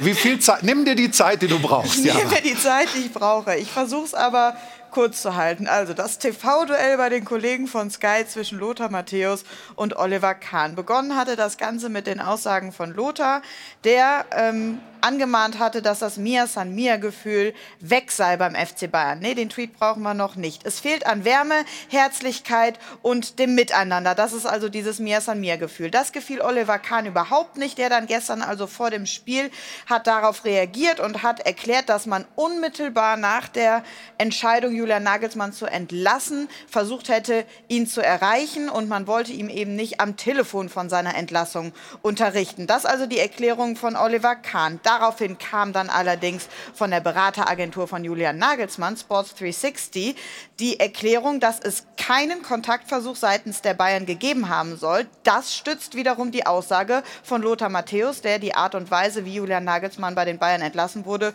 überhaupt nicht unterstützen kann. So, und jetzt hat Oliver Kahn heute Morgen noch mal, nee, weil ich bin noch nicht fertig, heute Morgen noch mal bei den Kollegen von der Bild gesagt, dass Hassan und er, Hassan hat es bei uns im Doppelpass äh, letzte Woche auch ähm, so gesagt, jederzeit die Wahrheit gesagt hätten. Und äh, Lothar, in Richtung Lothar hat er gesagt, er soll seine Grenzen bitte nicht überschreiten.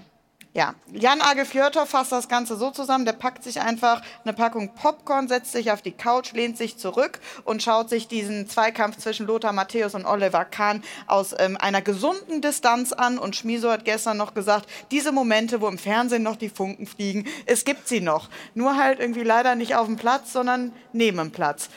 Was ihr jetzt damit macht, überlasse ich euch. Ja, vielen Dank auch. Dankeschön, Jana.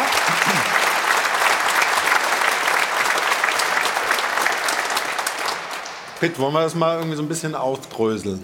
Ich brauche das nicht unbedingt aufzudröseln, weil es kommt alles auf die Kernfrage, lügt hier jemand?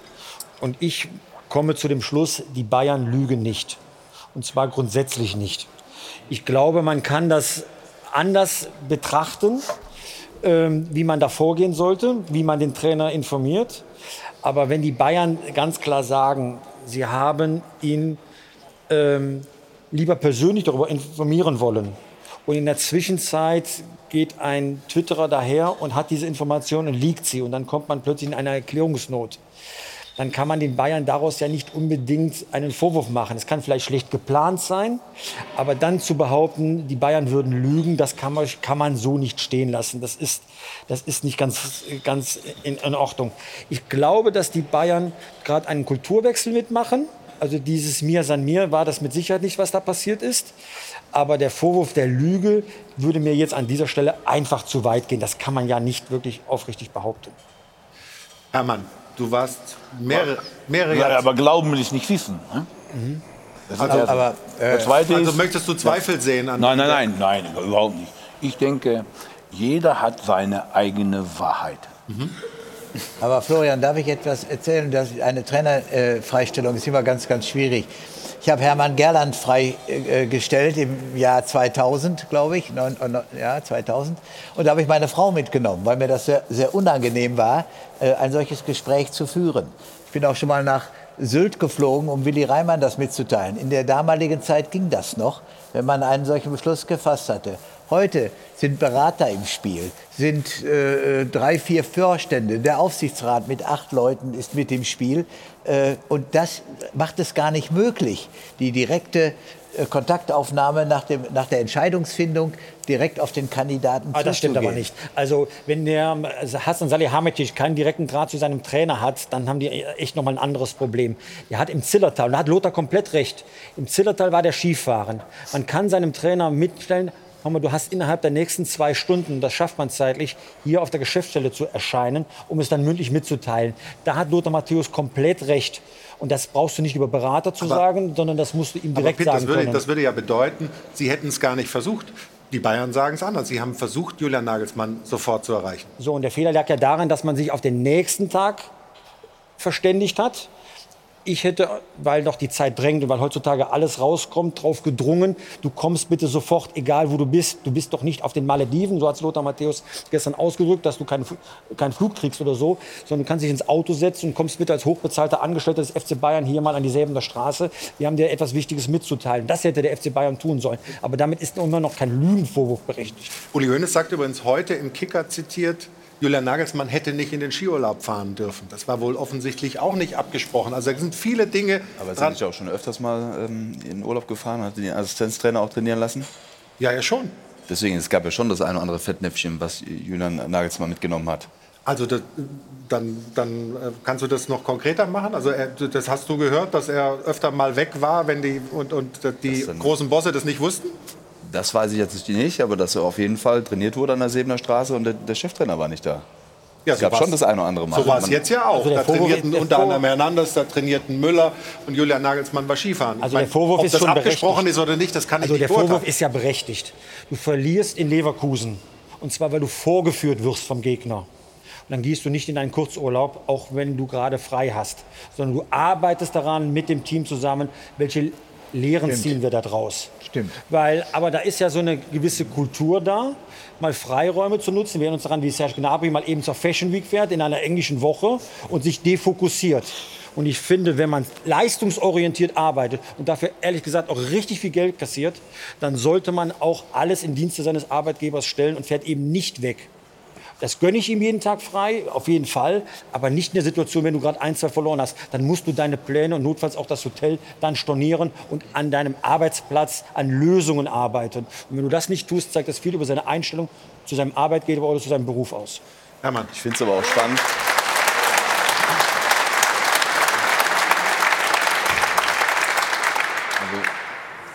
Das ist ja alles hypothetisch. Ich kann nicht sagen, ob er äh, mit dem Vorstand gesprochen hat, dass er in Urlaub fährt oder nicht. Ne? Ich fand es äh, sehr mutig von den Verantwortlichen.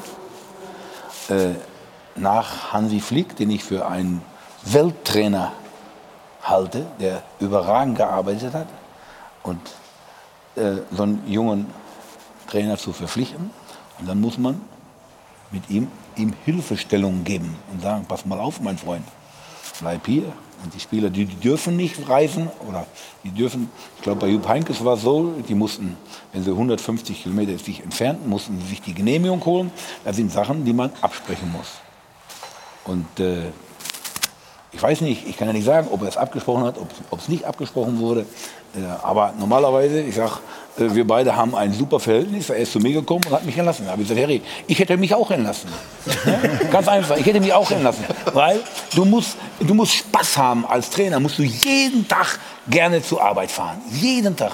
Und das war nicht gegeben aus verschiedenen äh, Umständen. Und ich habe äh, ja, wir haben heute noch ein, ein, ein super Verhältnis, aber wenn er auf einmal, wenn ich auf der Zeitung erfahren hätte, äh, dann wäre das Verhältnis nicht so gut gewesen. Ich erwarte ganz einfach, wenn schwierige Situationen sind, dann kommt der Chef zu mir und sagt, mein Freund, ne, tut mir leid, aber ich lasse dich heute. Und das gehört sich einfach. Und wenn man, wenn man äh, ja, solche Sachen hat, dann muss man eben sehen, dass kein Dritter davon erfährt und ich äh, eben einen Tag später den, den Trainer bitte und ihm das mitteile. Hat sich der FC Bayern dahingehend verändert?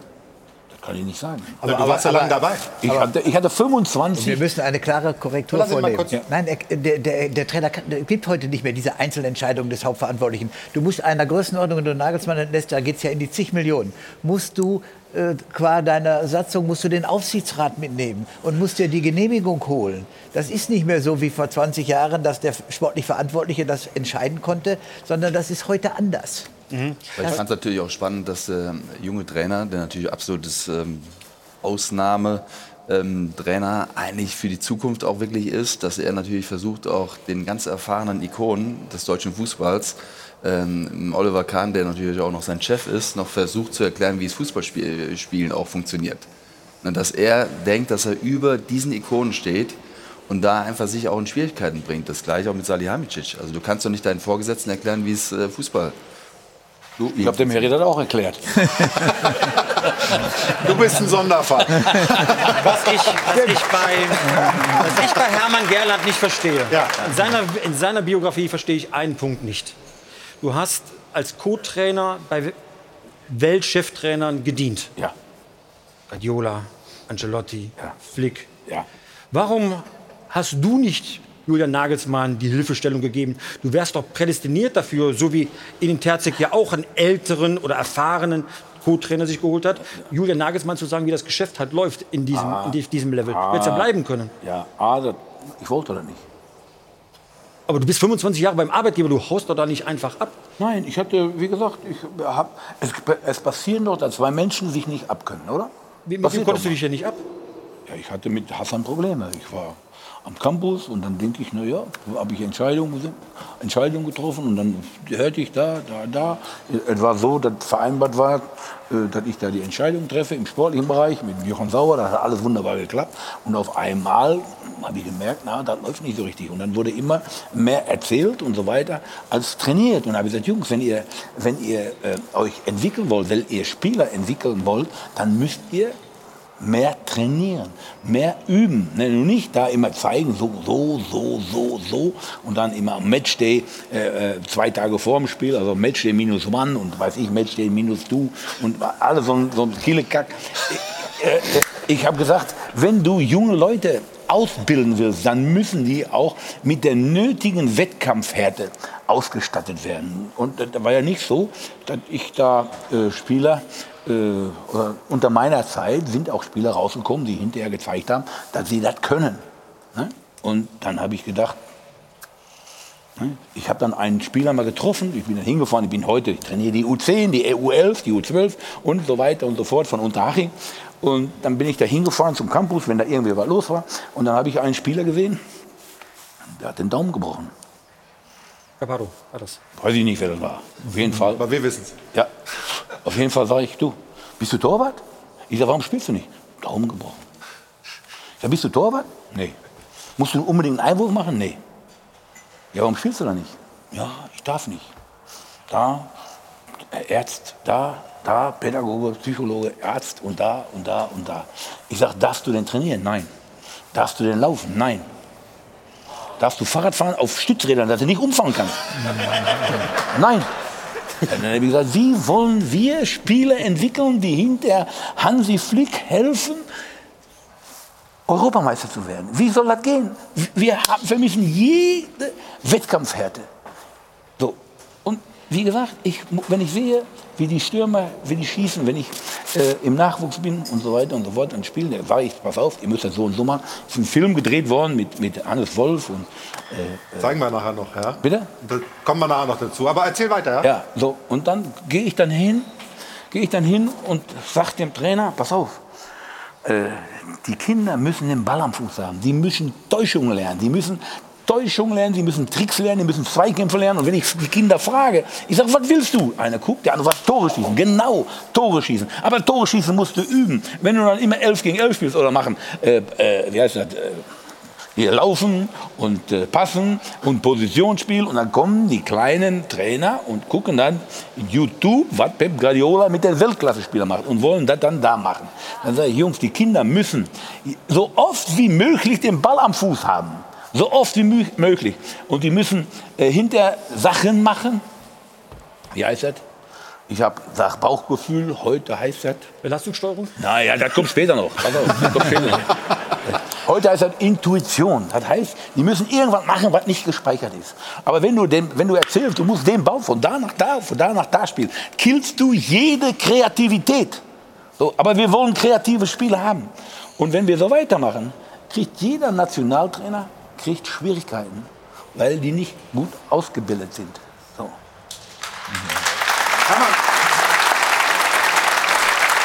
Du hast jetzt einen großen Bogen von deinen Problemen mit Hassan Salihamidzic zur Jugendarbeit und zu, zu, den Problemen da gemacht. Wir waren ja bei dem Punkt, äh, der Streit von Oliver Kahn und Lothar Matthäus hat sich ein bisschen daran entzündet, auch dass Lothar gesagt hat, das Mir-Samir-Gefühl bei den Bayern ist weg. Würdest du da Lothar recht geben?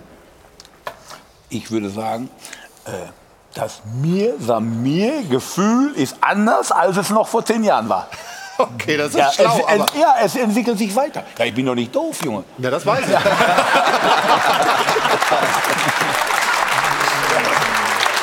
aber, aber dieses weiterentwickelte Mir-Samir-Gefühl war zumindest dann so, dass du dich da nicht mehr gesehen hast bei Ganz diesem genau. Verein. Ich habe mich dann nicht mehr gesehen. Ich habe gesagt, nein, ich habe gesehen, dass wir ein, einen absoluten, ich habe ja die ganzen Trainer, die Weltklasse waren, habe ich ja erlebt. Unter anderem Hansi Flick. Und ich bin sehr, sehr glücklich, dass Hansi mich dazu geholt hat und ich das noch miterleben durfte, wie Bayern München den, äh, oder die sechs Titel geholt hat und danach auch den, Noch den siebten. den Ja. siebten. Also ich war sehr, sehr glücklich und zufrieden. Und als Hansi Flick ging, und dann habe ich gesagt, Hermann,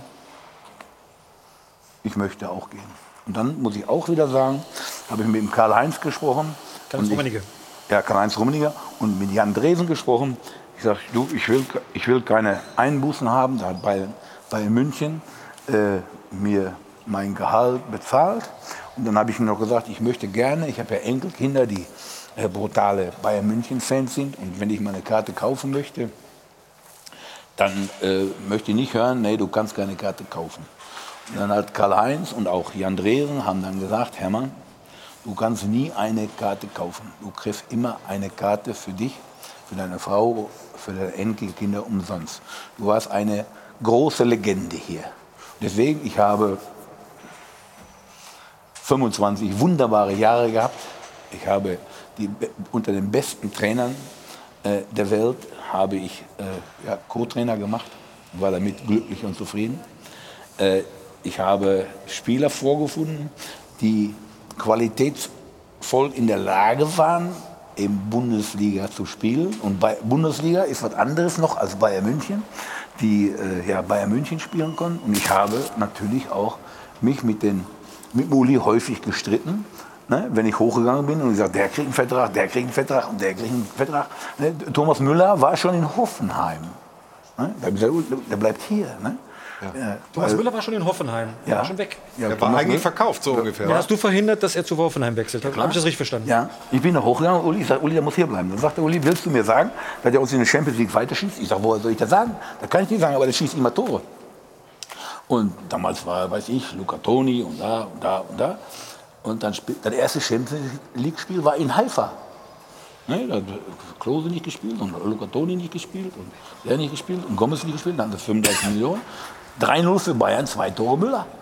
Ne? Also, äh, ich habe für meine Jungs, äh, die ich gut genug äh, fand, gekämpft. Hat die, Oma da, häufig hat die. Oma da auch schon Schnaps getrunken? Das fing Äh, zu damals der an, Zeit? glaube ich, ja. Hat die Oma da auch schon Schnaps getrunken? Die Ja, die Oma hat immer Schnaps getrunken, wenn der, der, Uli, wenn der Thomas. getroffen hat. Weiß nicht, warum die den gerne gemocht hat. Aber irgendwie ist die nicht ganz dumm, ne? Die Oma. So, jetzt wollen wir unsere Runde noch erweitern. Nämlich mit dem Mann, der gestern dieses Duell Bayern gegen Dortmund gepfiffen hat. Begrüßen recht herzlich Marco Fritz.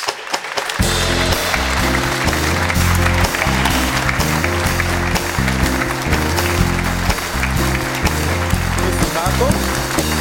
Du bist ja Stammgast langsam hier, ne? Mittlerweile ja. War es ein schwieriges Spiel eigentlich?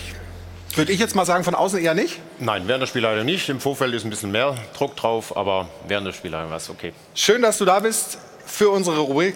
Da fragen wir doch mal den Schiri. Da fragen wir doch mal den Schiri. Wird präsentiert von Das Örtliche. Ohne Schiris fehlt uns was. So, wir nehmen Platz. Was meintest du mit vor dem Spiel? Ist das ein bisschen anders? Wie, war, wie, wie, wie ist das, wenn man dieses größte Duell pfeifen darf und nicht zum ersten Mal? Ja, das ist wie bei den Spielern. Also da ist bei den Schiedsrichtern auch ein bisschen mehr Druck drauf auf dem Spiel, wenn man natürlich weiß um die Bedeutung. Und dann versucht man natürlich trotzdem die Abläufe so zu gestalten, wie man das bei jedem Spiel macht. Aber äh, natürlich geht der Puls vor einem Spiel ein bisschen höher. Ja. Spielleitung? Okay, Sehr gut. sehr gut. Aber es war noch keine brenzliche Situation, oder? Ich weiß es nicht. Also wenn, wenn, wenn so ein Spiel früh in eine Richtung kippt, macht das dann für den Schiedsrichter leichter? Ähm, es macht ein Stück weit leichter, weil es den Druck so ein Stück weit rausnimmt. Aber ja, das Spiel endet ja dann nicht, auch wenn es 3-0 steht für einen Schiedsrichter, sondern ich möchte ja trotzdem fehlerfrei durchkommen. Und gestern war es ganz entscheidend, wenn ich sage, okay, die Spielleitung war jetzt nicht so ähm, für mich herausfordernd, war es doch für meine zwei Assistenten sehr herausfordernd, weil alle Tore waren knapp abseits, nicht abseits, äh, viele knapp aberkannte Tore, alles auf dem Platz entschieden, ohne den Videoassistenten. Von daher haben da meine Mit dem Team Jungs zufrieden, aus- ja? Mit dem Team bin ich mega zufrieden. Also das, äh, das fand ich erstaunlich. Der Videobeweis Ja. ist nicht bemüht worden. Ist das so ein Ritterschlag für einen Schiedsrichter, wenn er ohne VAR durch so ein heißes Spiel kommt?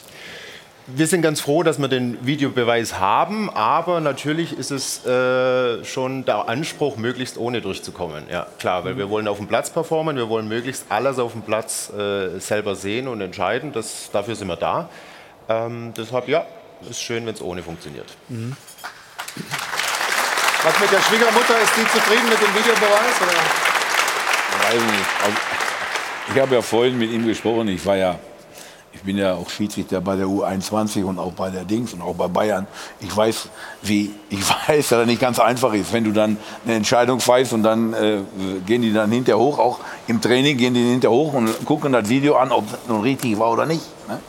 Äh, ich ich kenne das, ne? aber er hat das prima gemacht. Aber gut, das, ist, also, das gehört dazu. Ich erwarte das auch ne? von dir, ja.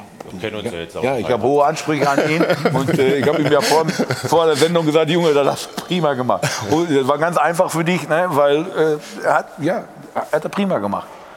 Oder? Ste- Roman? Stefan, wenn, Absolut. Ja. wenn, wenn, wir, wenn wir auch die Bilder sehen, viel Kommunikation, viel Kommunikation auch mit den Führungsspielern, mit Emre Can und so weiter. Das ist, glaube ich, der Weg, wie man als Schiedsrichter in so einem Spiel dann ähm, gut durchkommen Seid kann. ja ne? immer im Austausch mit engen, im engen Austausch mit den Führungsspielern, logischerweise musst du ja auch. Äh, Und du musst es auch nicht von oben herab. Und, und er hat so eine Art, die angenehm ist, die, glaube ich, auch bei den Spielern gut ankommt. Gestern war das Spiel wirklich ohne Probleme. Spielverlauf spielte dir, glaube ich, in die, in die Karten ein bisschen. Ähm, und wenn du nicht den VAR benutzt, dann ist es wirklich auch für mich ein Ritterschlag, muss ich sagen. Wirklich. Weil danach sehen wir uns eigentlich, dass wir hier nicht sitzen und diskutieren über die Szene und hat er da wieder falsch und so weiter. Aber bei dem Spiel nicht. Aber wir haben ein paar Szenen. Ähm, Jana wird uns das vorlegen aus dem Freitagsspiel. Ja, da war der Kollege Glasner, der Trainer der Eintracht, nicht glücklich mit den äh, Entscheidungen der Schiedsrichter. Äh, Jana, du zeigst uns das, glaube ich, auch diesen Ausschnitt aus der Pressekonferenz. Und wenn man da dann genau zuhört, gleich wird man merken, was für eine Kunst der Kollege Glasner da an den Tag legt, die Schiedsrichter zu kritisieren und immer wieder zu sagen, ich kritisiere sie aber eigentlich gar nicht. Aber Jana, bitte. Da können wir uns noch was von abschauen, ne? von den Besten lernen. Genau, weil wir haben uns gedacht, wenn wir Marco Fritz schon einmal da haben, ähm, wollen wir einmal zurückblicken auf die Freitagspartie. Dort war der äh, verantwortliche Schiedsrichter Harm Osmers, aber es gab eben gleich drei strittige Szenen, die zumindest aus Sicht von Oliver Glasner nicht so gepfiffen wurden, wie er es denn gerne gehabt hätte. Wir gehen sie gleich, glaube ich, noch einmal durch. Es war zunächst ein Foul an Kolomwani, dafür wollte Glasner eher rot. Es gab nur gelb, dann war es einmal eine Stützhand von Dominik Heinz und ein Halten gegen Buter. Beide Male kein Elfmeter. Da sah der Eintracht-Coach dann doch eher ein Strafstoß. Und dann jetzt das äh, verbale Kunstwerk, was gerade Flo angesprochen hat, vom Eintracht-Coach von Oliver Glasner. keine Schuld am Schiedsrichter. Aber uns wir haben immer die Schulung davor und dann wird erklärt, wenn ein Kampf mit dem Fuß ein Kampf um den Ball ist, dann ist es keine Dreifachbestrafung, dann ist es nur Gelb und Elfmeter. Also ich habe mal keinen Kampf um den Ball beim ersten, beim Foul an Kolomani gesehen, sondern eher die, die Berührung oben und dann ist es rot. Ähm, beim zweiten ist es so, wenn es Stützhand ist, ist kein Elfmeter. Dann wurde uns aber erklärt, wenn die, der Arm über Schulterhöhe ist im Grätschen, ist es eine Vergrößerung der Körperfläche, dann ist es doch wieder ein Elfmeter. Ich weiß jetzt nicht, äh, ab wann dieser Winkel gilt. Es waren, glaube ich, weiß ich nicht, 135 Grad, vielleicht ist es erst ab 140, ich weiß es nicht, musste man im FIFA-Regulativ nachsehen. Und äh, kurz davor, äh, finde ich, der eigentlich für mich klarer war, ist, wo Antwerce ähm, Aurelio Buter am Arm festhält und ihn dadurch, der war ja vorne, äh, zum Sturz bringt im Strafraum. Also waren schon ein paar relativ unglückliche Situationen, aber nochmal keine Schuld. Ähm, waren nur sieben Schiedsrichter heute am Werk und dann ist ein bisschen zu wenig.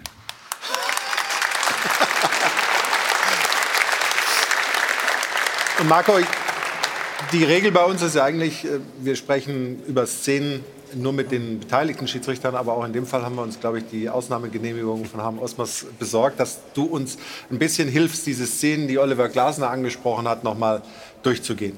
Fangen wir mal an mit dem Foul, mit dem Elfmeter für die Eintracht, Foul an Kolumwani. Und da ging es darum, müsste es dann noch Rot geben oder ist die Entscheidung Elfer und Gelb richtig? Marco. Ja, für mich ist die- die Entscheidung Elf und Gelb richtig. Es geht noch irgendwie um den Ball und immer, wir Schiedsrichter sind angewiesen und das halten wir eigentlich auch durch. Immer wenn der Spieler irgendwie noch die Möglichkeit hat, der Verteidiger, um den Ball ähm, hier zu kämpfen und das tut er, dann äh, gehen wir auf die geringere Strafe, nämlich auf Gelb äh, und Strafstoß in dem Fall, dass die Doppelbestrafung dann wegfällt. Und ja, das ist aber Common Sense in der Bundesliga. Also das ist jetzt keine äh, Ausnahme, diese, Ja. diese äh, Regel, sondern man sieht hier den Treffer am Fuß und damit geht man auf die niedrigere Strafe. Gibt es jemand, der Rot sehen will, dann nur Handzeichen. offensichtlich in der Runde nicht. Dann ist das äh, richtig. Jetzt kommen wir zur Stützhand.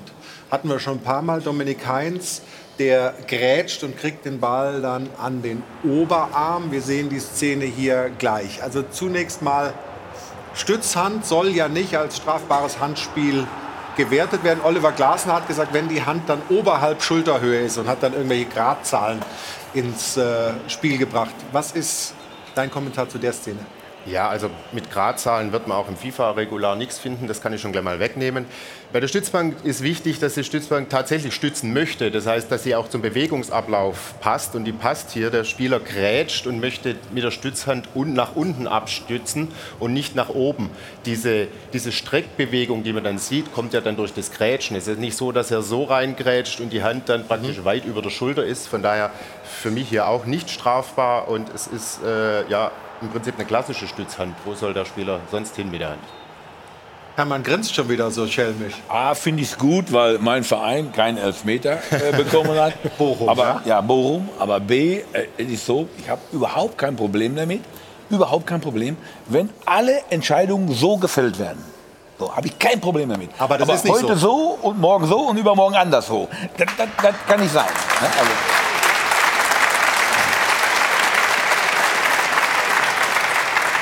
muss ich dir aber glauben widersprechen. Also bei der Stützbank habe ich überhaupt keine äh, Szene in Erinnerung, wo wir die mal nicht so gepfiffen haben, sondern die legen wir eigentlich immer gleich aus. Ähm, verstehe auch die Diskussion nicht ganz, die da vom Trainer aufgemacht wird, weil wenn eine Entscheidung richtig ist, selbst dann wird jetzt wieder drüber, drüber diskutiert und dann heißt immer, jede Woche ist die Handspielregel in der Diskussion, die ist nicht in der Diskussion. Also ist es klar kein strafbares Handspiel, von daher erübrigt sich eigentlich die Diskussion darüber. Also mir ist keine Stützhand bekannt, die in den letzten Spieltagen und in der Saison mal in der Bundesliga gepfiffen worden ist. Aber du, du guckst schon alle Spiele. nicht, nur Bundesliga, nicht nur Bundesliga. Aber jetzt die dritte, aber jetzt kommt's. Ja, ich, gebe, ich, äh, ich gebe dir vollkommen recht, aber jetzt kommt's. Ja, jetzt kommt. Das jetzt ist kommt. dieses Halten gegen Buta. Das ja. gucken wir uns auch noch mal an. Also, Antwi Ajay ist derjenige, der am Arm hält. Und da ist die Frage, reicht das, dass Buta runtergeht? Wir sehen es hier nur in der Totalen, aber gleich gibt es noch andere Einstellungen. Ähm, sollen wir erst den Schiri lassen? Heribert schon, oder? Nein, nein, das ist schon noch das Bild auch von vorne zu sehen. Ist ja. auch notwendig, glaube ich, ja. um ein Urteil abzugeben. Also hier sehen wir uns besser. Ja, da. Das, also ich bitte dich, das, das, ist doch kein, das ist doch kein Ehepaar, das sie Arm in Arm nehmen, sondern das ist ganz klar die Absicht da, die, die Bewegung nach vorne zu mindern. Das ist die Absicht, die Bewegung nach vorne zu mindern, aber das ist ein handelsüblicher Bundesliga-Zweikampf, muss ich nee, sagen. Nee, nee, also, nee, nee, nee, nee. Also, also für mich ist das jetzt noch kein, noch kein Strafstoß. Ja, ziehen, ziehen, aber er ist ein kurzes Halten. Also da hätte ich auch nicht auf Strafstoß, auf Strafstoß entschieden. Denn Hat das was damit zu tun, dass du es mit der Eintracht hältst? Na, ja, nein, nein, nein. Nein, auf gar keinen Fall. ja, hundertprozentig. Auf den Punkt zeigen. Stefan, du bist doch, du bist doch unser Schlichter hier. Da so. bin ich nicht, aber für mich ist das Elfmeter. Ja, er zieht ihn. Äh, er nimmt den Kontakt natürlich clever an, aber er zieht ihn runter. Und ich glaube, dass im Strafraum einfach auch diese Sekunde reicht. Ne, er hat es ja zweifach, also einmal mit dem rechten Arm und mit, dem, mit, dem, mit der linken Hand zieht er ihn runter. Für mich ist es Elfmeter. Ist es nicht auch so, dass wenn du als Offensivspieler das spürst, dass du automatisch runtergehst. Ja, habe ich doch gerade gesagt. Ja, aber nicht, dass, es, dass du runtergezogen wirst, sondern dass du zur Not das dann auch annimmst. Ja, aber er hat ja sagst, einen, okay, mal, er halt, aber ja, auch, ja, und jetzt ja springe ich halt. Also, ja? Er dreht und schiebt, schiebt den Körper auch nach rein, zieht und schiebt den Körper rein. Er, wie gesagt, er mindert die Bewegung nach vorne. Roman, die, so, komm, Ex-Spieler, sag mal. Also ich sehe es auch so, ganz klarer Elfmeter. Der Stürmer wird einfach im Rhythmus ja. gestört und äh, klar, der Gegenspieler lässt zwar ihren Mann zu gegebener Zeit wieder los, aber er klammert ja richtig und, und dann, runter. Dann gab es noch eine Szene. Nee, nee, eine, eine ja, Frage habe ich noch. Bei der Stützhand verstehe ich, es war keine Absicht, deinen Körper so größer zu machen, dass man mhm. einen Torschuss abwehrt oder in dem Fall eine Vorlage. Hier liegt aber ganz klar die Absicht vor, den Spieler daran zu hindern, aufs Tor zu ziehen. In, und nimmt auch in Kauf, ihn notfalls hinzulegen. Da ist schon eine Absicht dann dahinter. Wieso ist das kein Elfmeter? Ich verstehe es nicht. Also die Absicht dahinter liegt ja den Ball zu blocken, aber erstmal mit der Grätsche, also mit dem Fuß und jetzt ja nicht mit der Hand. Naja, und in dem Fall, wie, er denn dann... Nee, also Die Klammern, ich meine das Klammern jetzt. Ja, das Klammern. Ja, Ja, ja, ja, ja, okay. Jetzt. Da ist doch die, bei, bei, bei diesem Klammern ist die Absicht der Torverhinderung, der Torschussverhinderung Ja. doch ganz klar gegeben. Ja. Und bringt ihn sogar, geht das Risiko ein, dass er ihn zu Fall bringt. Also da ist doch alles an Kriterien gegeben, da Elfmeter zu pfeifen. Ich verstehe nicht, warum das kein Elfmeter sein soll. Weil es eben, ja, also für mich ist es nur ein kurzes Halten. Ob das jetzt ausreicht für dieses, für dieses Fallmuster, weiß ich nicht. Aber in Das der heißt, Saison gab es schon kurze Berührungen, die jemand gehindert hat, Nein, rot kurze. Mhm. Berührung, kurze Berührung ist es nicht. Und wenn der Schiedsrichter hier auf Elfmeter geht, dann ist er sicher nicht falsch. Aber es wäre jetzt nichts für mich, also von einem klaren Elfmeter bin ich da tatsächlich weg. Okay, dann kommen wir zu, zu, zur nächsten Szene. Das Einen ist, Moment, wie heißt er noch? Was denn? Eine Krähe hackt der anderen kein Auge oder? Das ist 3 Euro.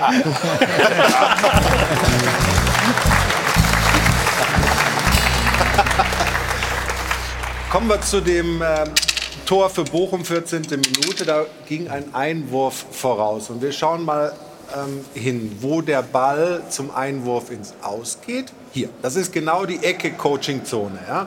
Dann kommt so ein bisschen hin und her und Diskussionen, der Ball wird getragen, dann schneiden die Kollegen auf die Fans, aber wir sehen es dann später. Oliver Glasner sagt, "Hallo, hier, hier, hier, hier, hier war doch der, hier ist er doch raus. Es sind doch Ja. jetzt ein paar Meter und wir sehen gleich, wo der Einwurf ausgeführt wird. Das ist also schon ein paar Meter weiter vorne.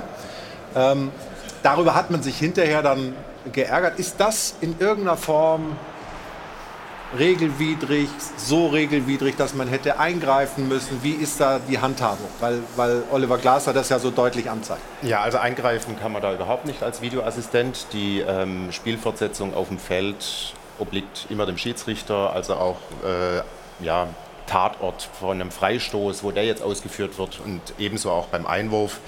Ähm, hier ist es so, ja, da wird weiter vorne eingeworfen.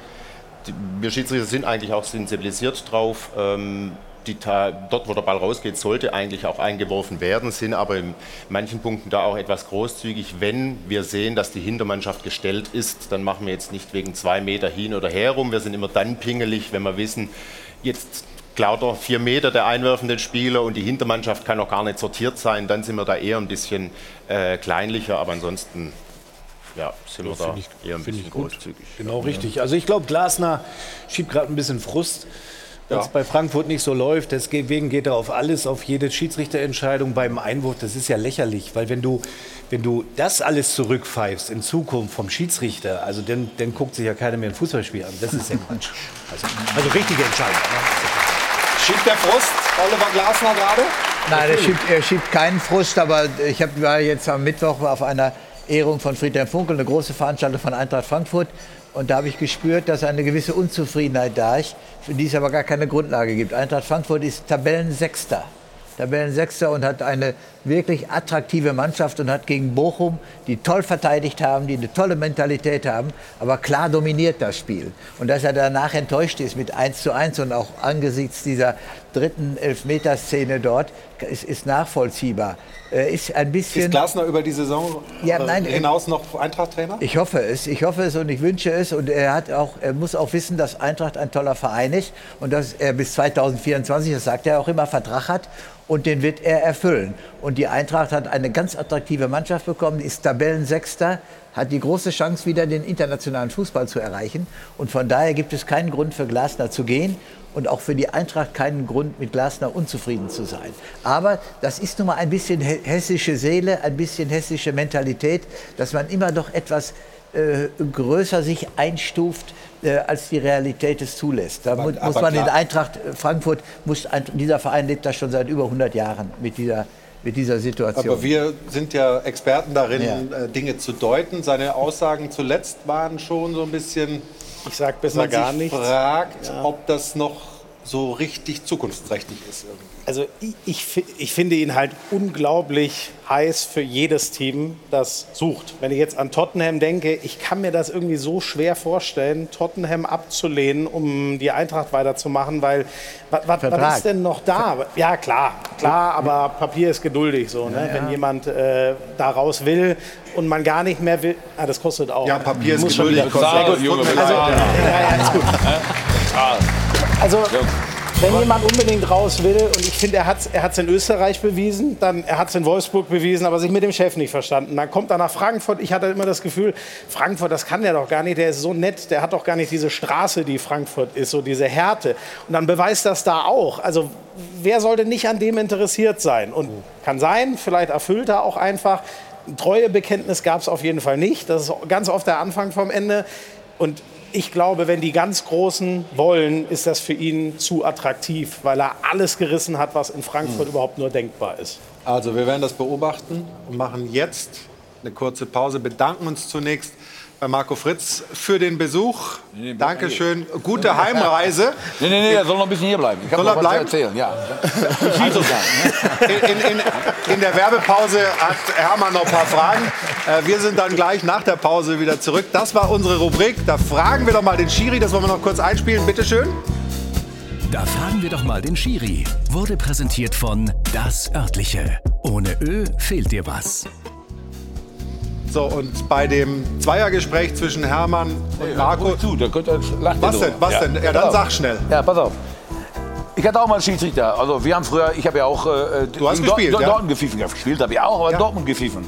Und dann äh, komme ich ins Stadion, komme ich ins Stadion, auf einmal kommt Ali. Ali Ahlenfelder kennt jeder, oder? Hat ein bisschen Bauch gehabt und war immer sehr lustig und hat auch gern getrunken und äh, naja, lange Rede, kurzer Sinn. Auf einmal spielen wir mit Bochum gegen Borussia Dortmund. Dann kommt der Ali vorm Spiel zu mir und sagt, Hermann, du willst doch wohl nicht hier gewinnen? Gucke ich den an, ich sage, Ali, da wirst du schon für sorgen, dass ich nicht gewinnen werde. so, wir führen 2-0 und genau so war's. Ich sag, Ali, hab ich doch vorher gesagt, Junge, hast du prima gemacht. Ja?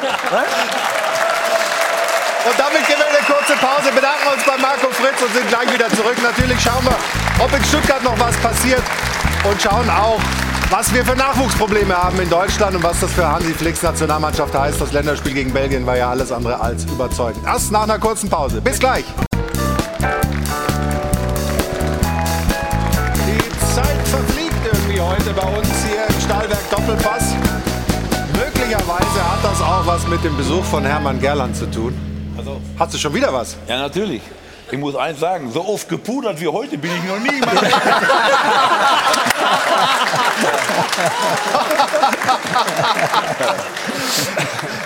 So bevor das hier endgültig entgleitet, sage ich mal, wie es ausschaut. Nämlich genau so.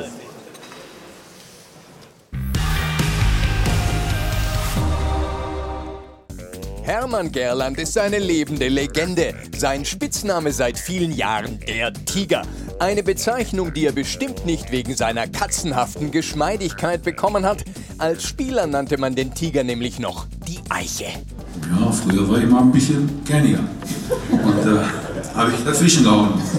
Die Eiche eben. Oder der Mann, der auch aus 35 Metern noch aufs Tor schoss. Gerland nimmt sich ein Herz. Ich habe mir nichts gefallen lassen. Dann habe ich schon gesagt, pass auf. Ne, wenn du noch einmal nachtrittst, ne, dann kriegst du einen auf die Glatze. Dann hast du Vollmond. Ne? So schaut's aus. Auch der Trainer Gerland hatte immer eine Vorliebe für kernige Typen. Mit den Leuten, die immer auf der Erde liegen und heulen, weil sie, wenn sie einen Streifschuss kriegen, dann, dann willst du mit denen anfangen. Und wenn Spieler etwas zu weich waren, hat der Tiger sie eben ein bisschen gestählt. Auch den jungen Schweinsteiger. Der hatte nicht nur Pickel, sondern auch sehr hohe Stutzen. Die Stutzen hat er bis über die Knie gehabt. Wie so Strapse. Da hab ich gesagt, meine Güte, wenn ich gegen dich gespielt hätte, früher jetzt einen Schlag getan und dann wären die Dinger wären weggeflogen. Und auch Schweinis Frisuren sorgten für Konfliktstoff. Dann kam er auf einmal an und hatte schwarz gefärbte Haare. Dann habe ich gesagt, Schweini, ich lasse dich so lange laufen, bis die Haare wieder blond werden. So schaut's aus. Hermann Gerland hat große Talente früher entdeckt als andere und dann auch gegen Widerstände konsequent gefördert. Dann habe ich gesagt, wenn Philipp Lahm kein Superspieler wird, gebe ich meinen Fußballlehrer zurück und werde Volleyball oder Wasserball. Dazu ist es nie gekommen, denn Lahm konnte am Ende tatsächlich fast alles spielen. Ein Torwart kann er wahrscheinlich nicht, der kommt nicht an der Latte. So schaut's aus. Auch Paolo Guerrero hat Hermann Gerland immer besonders im Auge gehabt. Der Paulo Guerrero, kam immer, oh, so viel laufen, so viel laufen. Da habe ich gesagt, hau ab wieder nach äh, da, wo du herkommst. Äh, da gibt es Pesos, bei uns gibt es Euros. Also, Bei seinen Spielern hatte Gerland stets einen untrüglichen Instinkt, im Privatleben nicht immer. Ich habe drei Töchter. Drei Töchter. Äh, Ich wollte immer drei Söhne haben. Und jedes Mal hatte ich das Gefühl, äh, das nächste wird ein Sohn. Deswegen gebe ich auf Gefühle nichts mehr. So schaut's aus. Der berühmteste Co-Trainer des deutschen Fußballs war übrigens einige Jahre auch hauptverantwortlicher Bundesliga-Trainer, zum Beispiel in Bielefeld. Er ist also einer, der, ja, der das Geschäft versteht und der sich gar nicht erst beweisen muss. Und obwohl das so war, hat er ihn trotzdem kurze Zeit später entlassen. So schaut's aus. Hermann Gerland kann manchmal ganz schön knurrig sein. Zurzeit ärgert ihn, dass dem deutschen Fußball die Talente ausgehen. Die wollen alle viel Geld verdienen und äh, wollen nicht so viel arbeiten. Das Hauptproblem sieht er allerdings beim Jugendtraining. Zu wenig Spaß, zu viel Taktik, zu wenig Dribbeln, zu wenig Zweikämpfe und so weiter. Und weil so viel im Argen liegt, muss der Tiger einfach noch ziemlich lang auf dem Platz bleiben. Wenn man mich fragt, wie lange ich arbeiten will, habe ich gesagt bis 92 und dann gehe ich in Teilzeit. So schaut's aus. Also ist noch ein bisschen hin bis zur Teilzeit.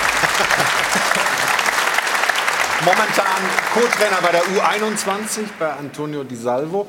Roman, hat er recht mit seinen Sorgen, was den Jugendfußball, was den Nachwuchsfußball angeht, dass nicht mehr genug gearbeitet wird, dass nicht mehr genug Wettkampfhärte geschult wird? Ich sehe es eigentlich genauso, denn man sieht es ja auch am deutschen Nachwuchs. Wir kriegen ja kaum noch deutsche Nachwuchsspieler wirklich in den Profifußball rein. Wir bedienen uns ja oftmals auf dem ausländischen Markt und kaufen dann junge Franzosen oder die jungen Engländer und bringen die dann in die Bundesliga rein. Ich glaube einfach, dass man da äh, in der Jugendarbeit einfach nochmal umdenken sollte. Machen die Franzosen, die Engländer was besser oder haben die einfach mehr Talente?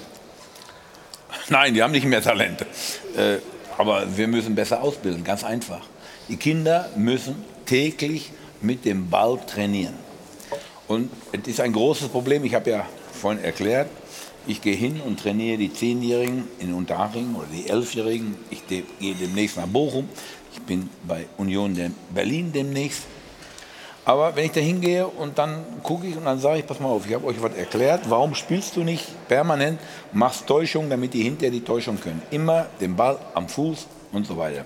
Dann spielen die 5 gegen 2 mit zwei äh, neutralen Spielern, dann spielen sie da 5 gegen 2, das heißt, die haben keinen Ball.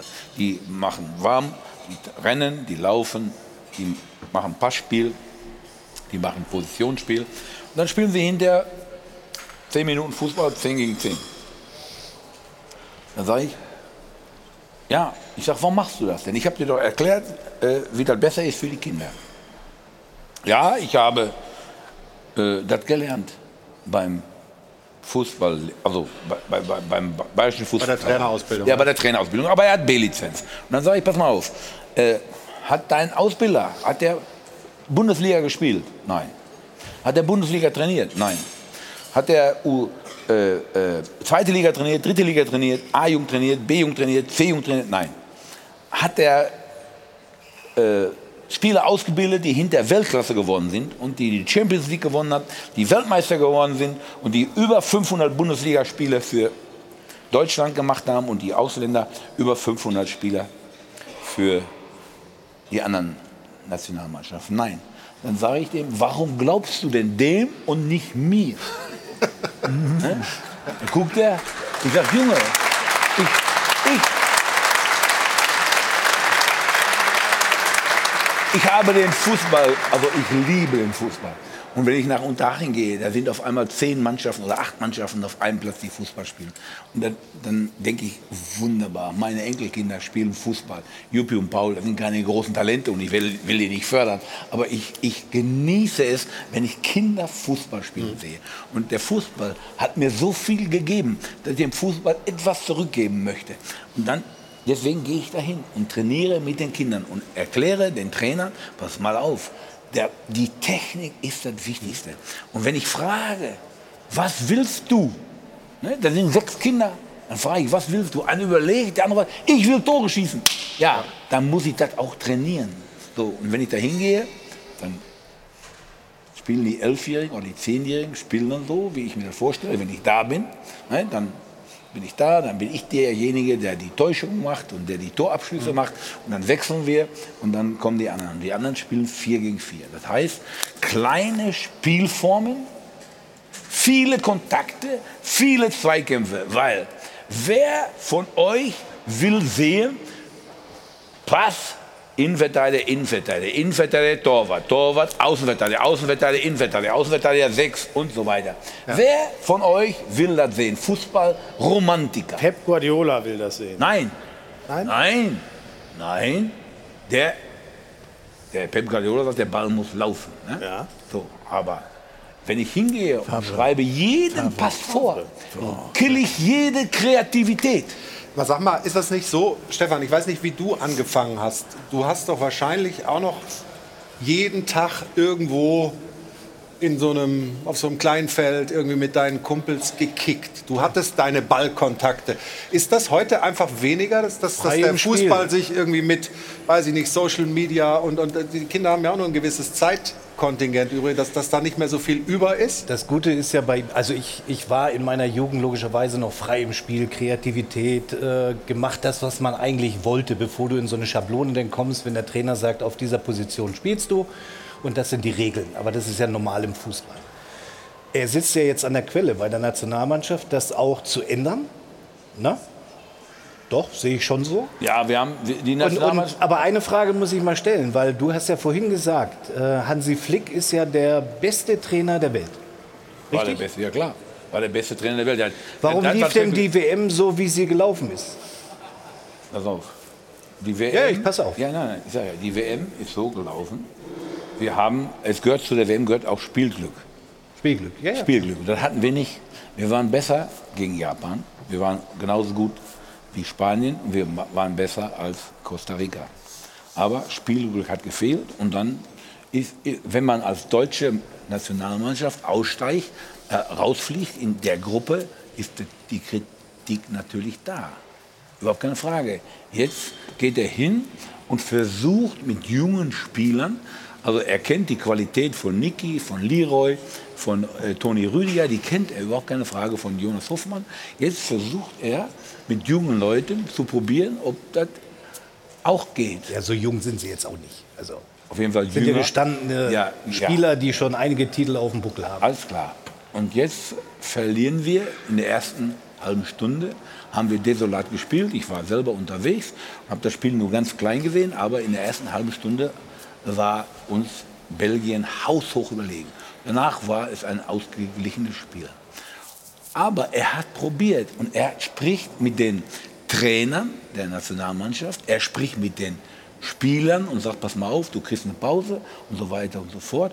Und dann passiert das Spiel und dann wird er zerrissen. Von allen wird er zerrissen. Er spricht mit den Trainern, er spricht mit den Spielern, er hat herausragendes geleistet. Ich kenne ihn, ich habe mit ihm zusammengearbeitet, ich war dabei in Katar. Ich war dabei. Und wenn man die Spiele sich, wenn man sich die Spiele betrachtet, muss man sagen, die Spiele waren okay. Aber wenn du natürlich rausfliegst, dann hast du äh, natürlich Druck und kriegst du Kritik. Ist ganz normal. Aber jetzt hat er geübt mit jungen, jüngeren Spielern, hat einige Verletzte nicht dabei gehabt, aber er weiß, wie Leroy ist, er weiß, wie Niki ist und so weiter. Die kennt er und die wie Ja, Jonas. war ja bei dem letzten äh, Länderspiel nicht dabei. Ja, die war nicht dabei, weil er, aber er hat ja mit denen gesprochen. Er hat permanenten Austausch mit den Vereinstrainern, er spricht mit den Vereinstrainern, er ist permanent unterwegs und beobachtet äh, die Spiele oder schickt seine Leute, ich bin ab und zu auch unterwegs, und dann äh, ja, wird demnächst eine Entscheidung getroffen. Aber dann, Hamann sagt, äh, wie immer, provokant, aber äh, auf den Punkt, mit diesem Trainer werden wir nicht Europameister. Das ist die Meinung eines Einzelnen. Es ist immer einfach negativ irgendwas. Das wird ja hier gerne gelesen. Oh, was sagt der denn? Und der sagt das Gleiche. Und da und da und da. Ja, aber Hermann, man kann ja nicht sagen, die WM ist so gelaufen, weil wir kein Spielglück hatten. Also das ist ja dann ein bisschen zu einfach, oder? Nee, du Aber hast ich glaub- die Spiele gesehen. Wir, waren, gegen, Spiele wir waren gegen Japan noch die bessere Mannschaft. Wir haben äh, individuelle Fehler hinten gemacht, die zu Toren geführt haben. Und vorne haben wir Chancen nicht verwertet. Aber wir waren noch nicht schlechter als Japan. Aber, aber die, äh, Hermann, an. die Formulierung äh, von dir, mit dieser Mannschaft werden wir nicht, äh, mit diesem Trainer Nein, werden wir war die- nicht das war eine Europameister. Formulierung von, von Didi Hamann. Mit Didi diesem Hamann, Trainer werden ja, wir nicht Europameister, hat er gesagt. Aber wir können doch den Anspruch gar nicht mehr heben, Europameister zu werden. Schau dir doch die Ergebnisse der letzten 20 Länderspiele in den letzten drei Jahren an. Die Franzosen haben sich doch meilenweit von uns wegentwickelt. Selbst die Engländer sind weg. Wir gehören nicht mehr zu den vier, fünf besten Nationen in der Welt. Und in Europa auch nicht zu den besten dreien. Und deswegen ist diese äh, Erwartungshaltung, jetzt kommt, äh, kommt die Europameisterschaft und wie werden wir Europameister, die ist einfach falsch. Wir sind nicht mehr gut genug. Aber da wollen wir ja wieder hin. Und deswegen wir hin, haben, wir ja ja. auch, haben wir ja auch begonnen, über den Nachwuchs zu sprechen, über verschiedene Dinge, die ihr eingeführt habt. Hannes Wolf, Hanno Balic, du, Spielformen und äh, um Spieler wieder zu entwickeln. Ja, das dauert aber. Also das, das, die, Ja. dieses Problem ist offensichtlich schon erkannt worden. Ja? Natürlich dauert das, ist überhaupt keine Frage. Nur äh, äh, Kroatien. Vier Millionen Einwohner. So, so viele Einwohner wie Berlin. Und, spielen. Und die waren letztes Mal Dritter und davor waren sie Zweiter. Also ist es keine Qualitätsfrage oder, oder, oder warum kommt, kommt da mehr? Wir oder ist müssen es auch ganz einfach, wir müssen im Nachwuchsbereich mehr fördern und mehr fordern. Und wir müssen auch wissen, die Qualitäten, die wir früher hatten, Aggressivität, Zweikampfhärte, Be Besessenheit, diese Sachen müssen wir fordern. Nur wenn dann auf einmal gesagt wird, oh, ne, mich hat äh, äh, ein Trainer, der bei uns angestellt war, als ich noch an meinem Campus war, hat mich dann auf einmal gefragt, wie kommst du den Berg hoch? Mit dem Fahrrad habe ich gesagt, ja klar, aber schiebst du oder fährst du? Ich sage, wolltest du mich veräppeln? Ich war 65. Dann sagt er, meine, meine Spieler schieben. Ja, da muss man überlegen, weil wir fangen doch am Montag schon an zu steuern, damit wir am Samstag ausgeruht sind. Und das muss sich ändern, wenn wir erfolgreich werden wollen.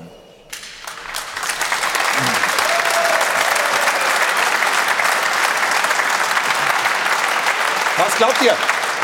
Also ich, ich, finde so die, die, dieses Arbeiten, Kämpfen im Spiel, das ist mal ganz wichtig, damit äh, die Deutschen wieder Bock auf die Nationalmannschaft haben. Ich habe das Gefühl, da ist ganz viel kaputt gegangen in den letzten Jahren. Zwei grauenhafte WMs, rein ergebnistechnisch, eine EM dazwischen, die auch nicht viel geholfen hat sozusagen. Und ich finde so von der, von der Mischung her, ähm, was ich jetzt von vielen Trainern schon immer wieder gehört habe, du brauchst drei, vier Zauberer, der Rest muss arbeiten.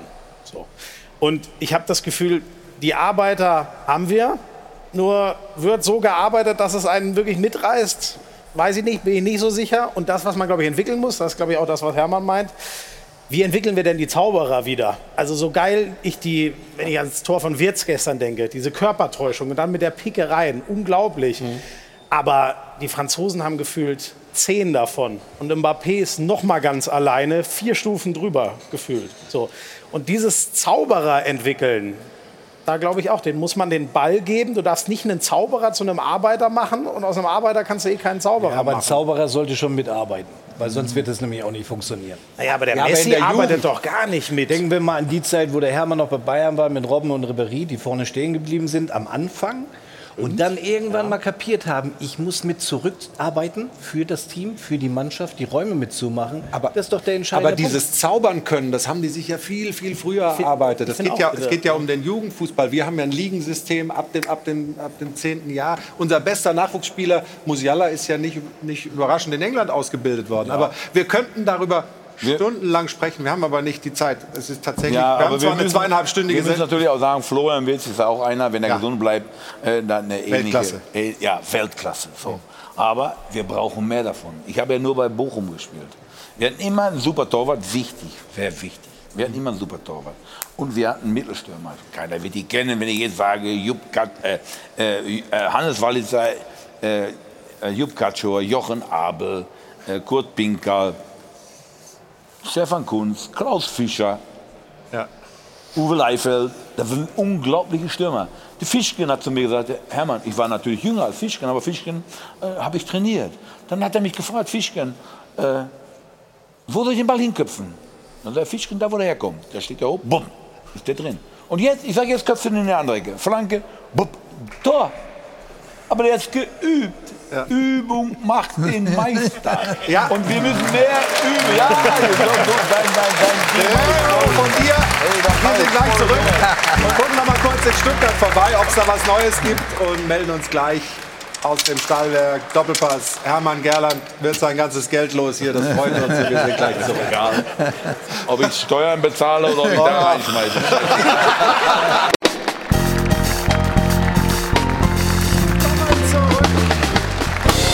wir doch mal rein in die beeindruckende Halle, das Airport Hilton hier in München. Hier ist der Stahlwerk Doppelpass.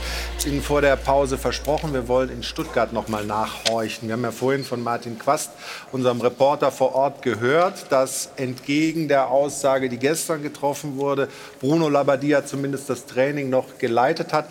Martin, du hast jetzt die ganze Zeit ausgeharrt. Was gibt es Neues zu berichten? Was kannst du uns sagen zur Zukunft, was die Trainerposition beim VfB angeht? Kann ich überraschenderweise gar nichts Neues zu sagen, weil selbst die Gremien, die hohen Herren, die Vorstandsleute, der Aufsichtsrat, auch die können noch nichts dazu sagen. Hinter mir in diesem wunderschönen Gebäude hier, da sitzen die Kollegen immer noch zusammen hinter den Glasscheiben, also die Aufsichtsratsleute und alle, die beim VfB etwas zu sagen haben. Früher war das ja relativ kurze Dienstwege mit Thomas Hitzelsberger und Sven Mislintat. Mittlerweile musste der ja einen halben Bus ankarren, äh, damit alle Leute mal Gehör finden. Christian Gentner, Sami Khedira, Philipp Lahm, die beiden letzteren genannten sind heute nicht dabei, aber wahrscheinlich telefonisch zugeschaltet. Es wird beraten, beraten, beraten. Fakt ist, Bruno Labbadia hat hier auf dem Platz anderthalb Stunden lang das Training geleitet, hat auch eine Menge dabei gelacht und ein paar Einzelgespräche geführt und ist dann in aller Ruhe wieder entwichen und äh, in die Katakomben zurück. Also es gibt keinen neuen Stand. Es bleibt dabei, die Meldung gestern, die die Bildzeitung um Viertel nach fünf rausgehauen hat, Labbadia ist weg, ist falsch. Martin, man hat da so Geräusche im Hintergrund gehört. Sind das die Geier, die kreisen über den VfB? Du hast das möglicherweise. Nein, nein, nein, nein, das sind die Enten, weil er wollte ja sicherstellen, Ach, dass die zwei En- Tiger, Tigerentenclub, Ah. jetzt sind wir komplett. Unter. Und wenn, äh, wenn Bruno Labbadia bleibt, dann wäre das ja eine Presseente auch gewesen gestern. Oh. 17.15 Uhr. Aber Martin, ganz kurz, dein Gefühl? Tut sich was heute noch? Oder glaubst du, Bruno kriegt die nächsten zwei Spiele? Das Pokalspiel und dann das Duell gegen Bochum. Mein Gefühl ist vor allem, dass ich gleich hier von den Krähen vollgeschissen werde, weil ich stehe nämlich unter Bäumen. Das kann also durchaus passieren. Das wollen wir verhindern. Würde dann, würde dann auch gut zur Situation des VfB Stuttgart passen. Die äh, Jackenreinigung schicke ich dann euch zu, ist klar. Ich glaube, heute passiert nichts. Es ist völlig offen, was hier passiert. Am Mittwoch hat der VfB ja noch äh, einen DFB-Pokal gegen den ersten FC Nürnberg. Da geht es ja eigentlich nur um Kohle. Klar kann man die gut gebrauchen, aber für die Zukunft des Vereins ist das nächste Spiel ganz, ganz entscheidend. Am nächsten Sonntag spielt man gegen den VfL Bochum. Die sind jetzt schon sechs Punkte weg. Gewinnen die gegen den VfB, sind es neun. Dann ist dieser Platz schon praktisch unerreichbar. Dann kann man praktisch davon ausgehen, dass es wirklich nur noch um die Relegation geht. Also es ist dringend Handlungsbedarf. Umso wichtiger ist die Entscheidung, die die hohen Herren des VfB hier heute treffen. Ich sage ganz ehrlich, ich möchte nicht in dieser Verantwortung stecken, weil wahrscheinlich, egal was du machst, kann es ganz, ganz falsch sein. Und äh, also haarenges Ding und wir sind gespannt, wie es ausgeht. Die Krähen greifen schon wieder an. Wachikowski gegen Bochum Ja, ja. ist dann nicht so einfach, Junge. Ne? Damit du Bescheid weißt. Ja. Solange du dich aufläufst, Hermann, alles gut. Also liebe Grüße, Martin, und bring dich in Sicherheit.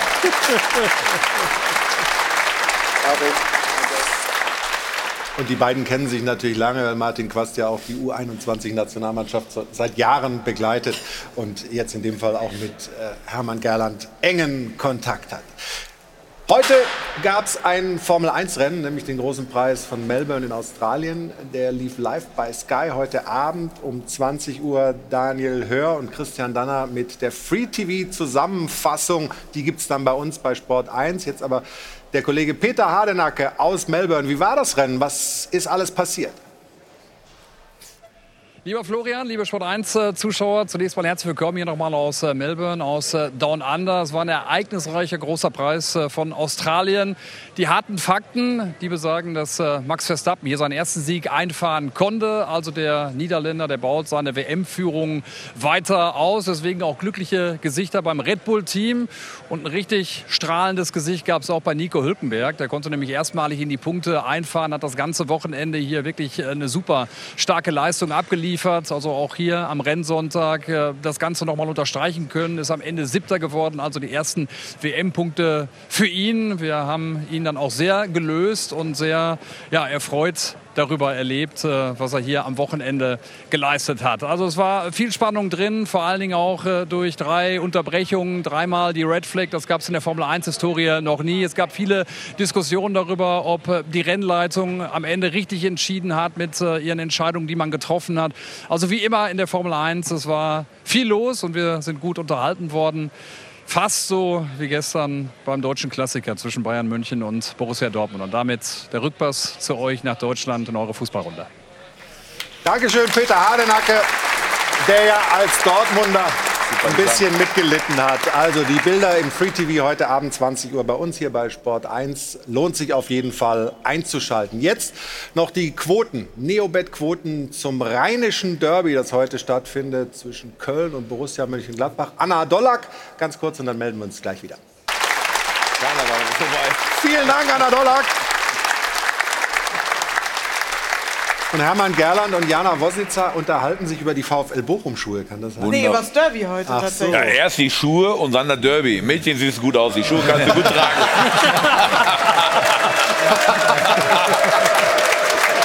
Aber ich sag das nicht so, ich meine das auch.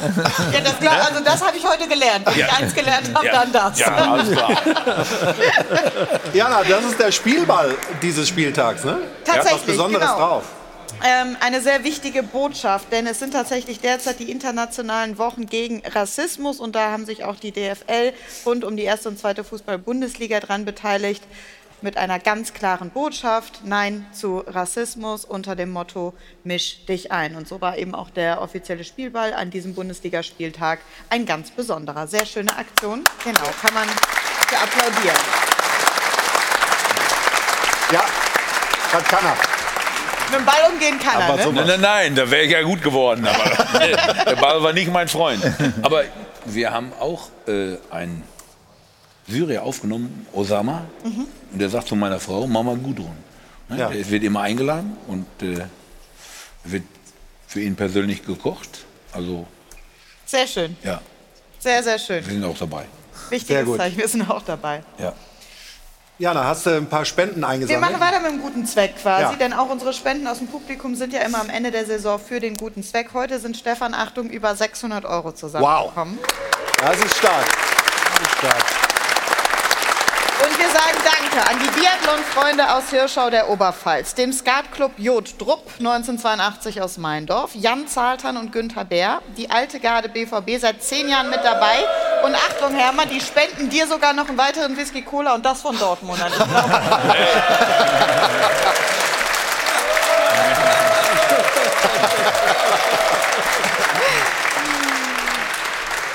Jungs, ich komme aus dem Pott, das wisst ihr. Ne?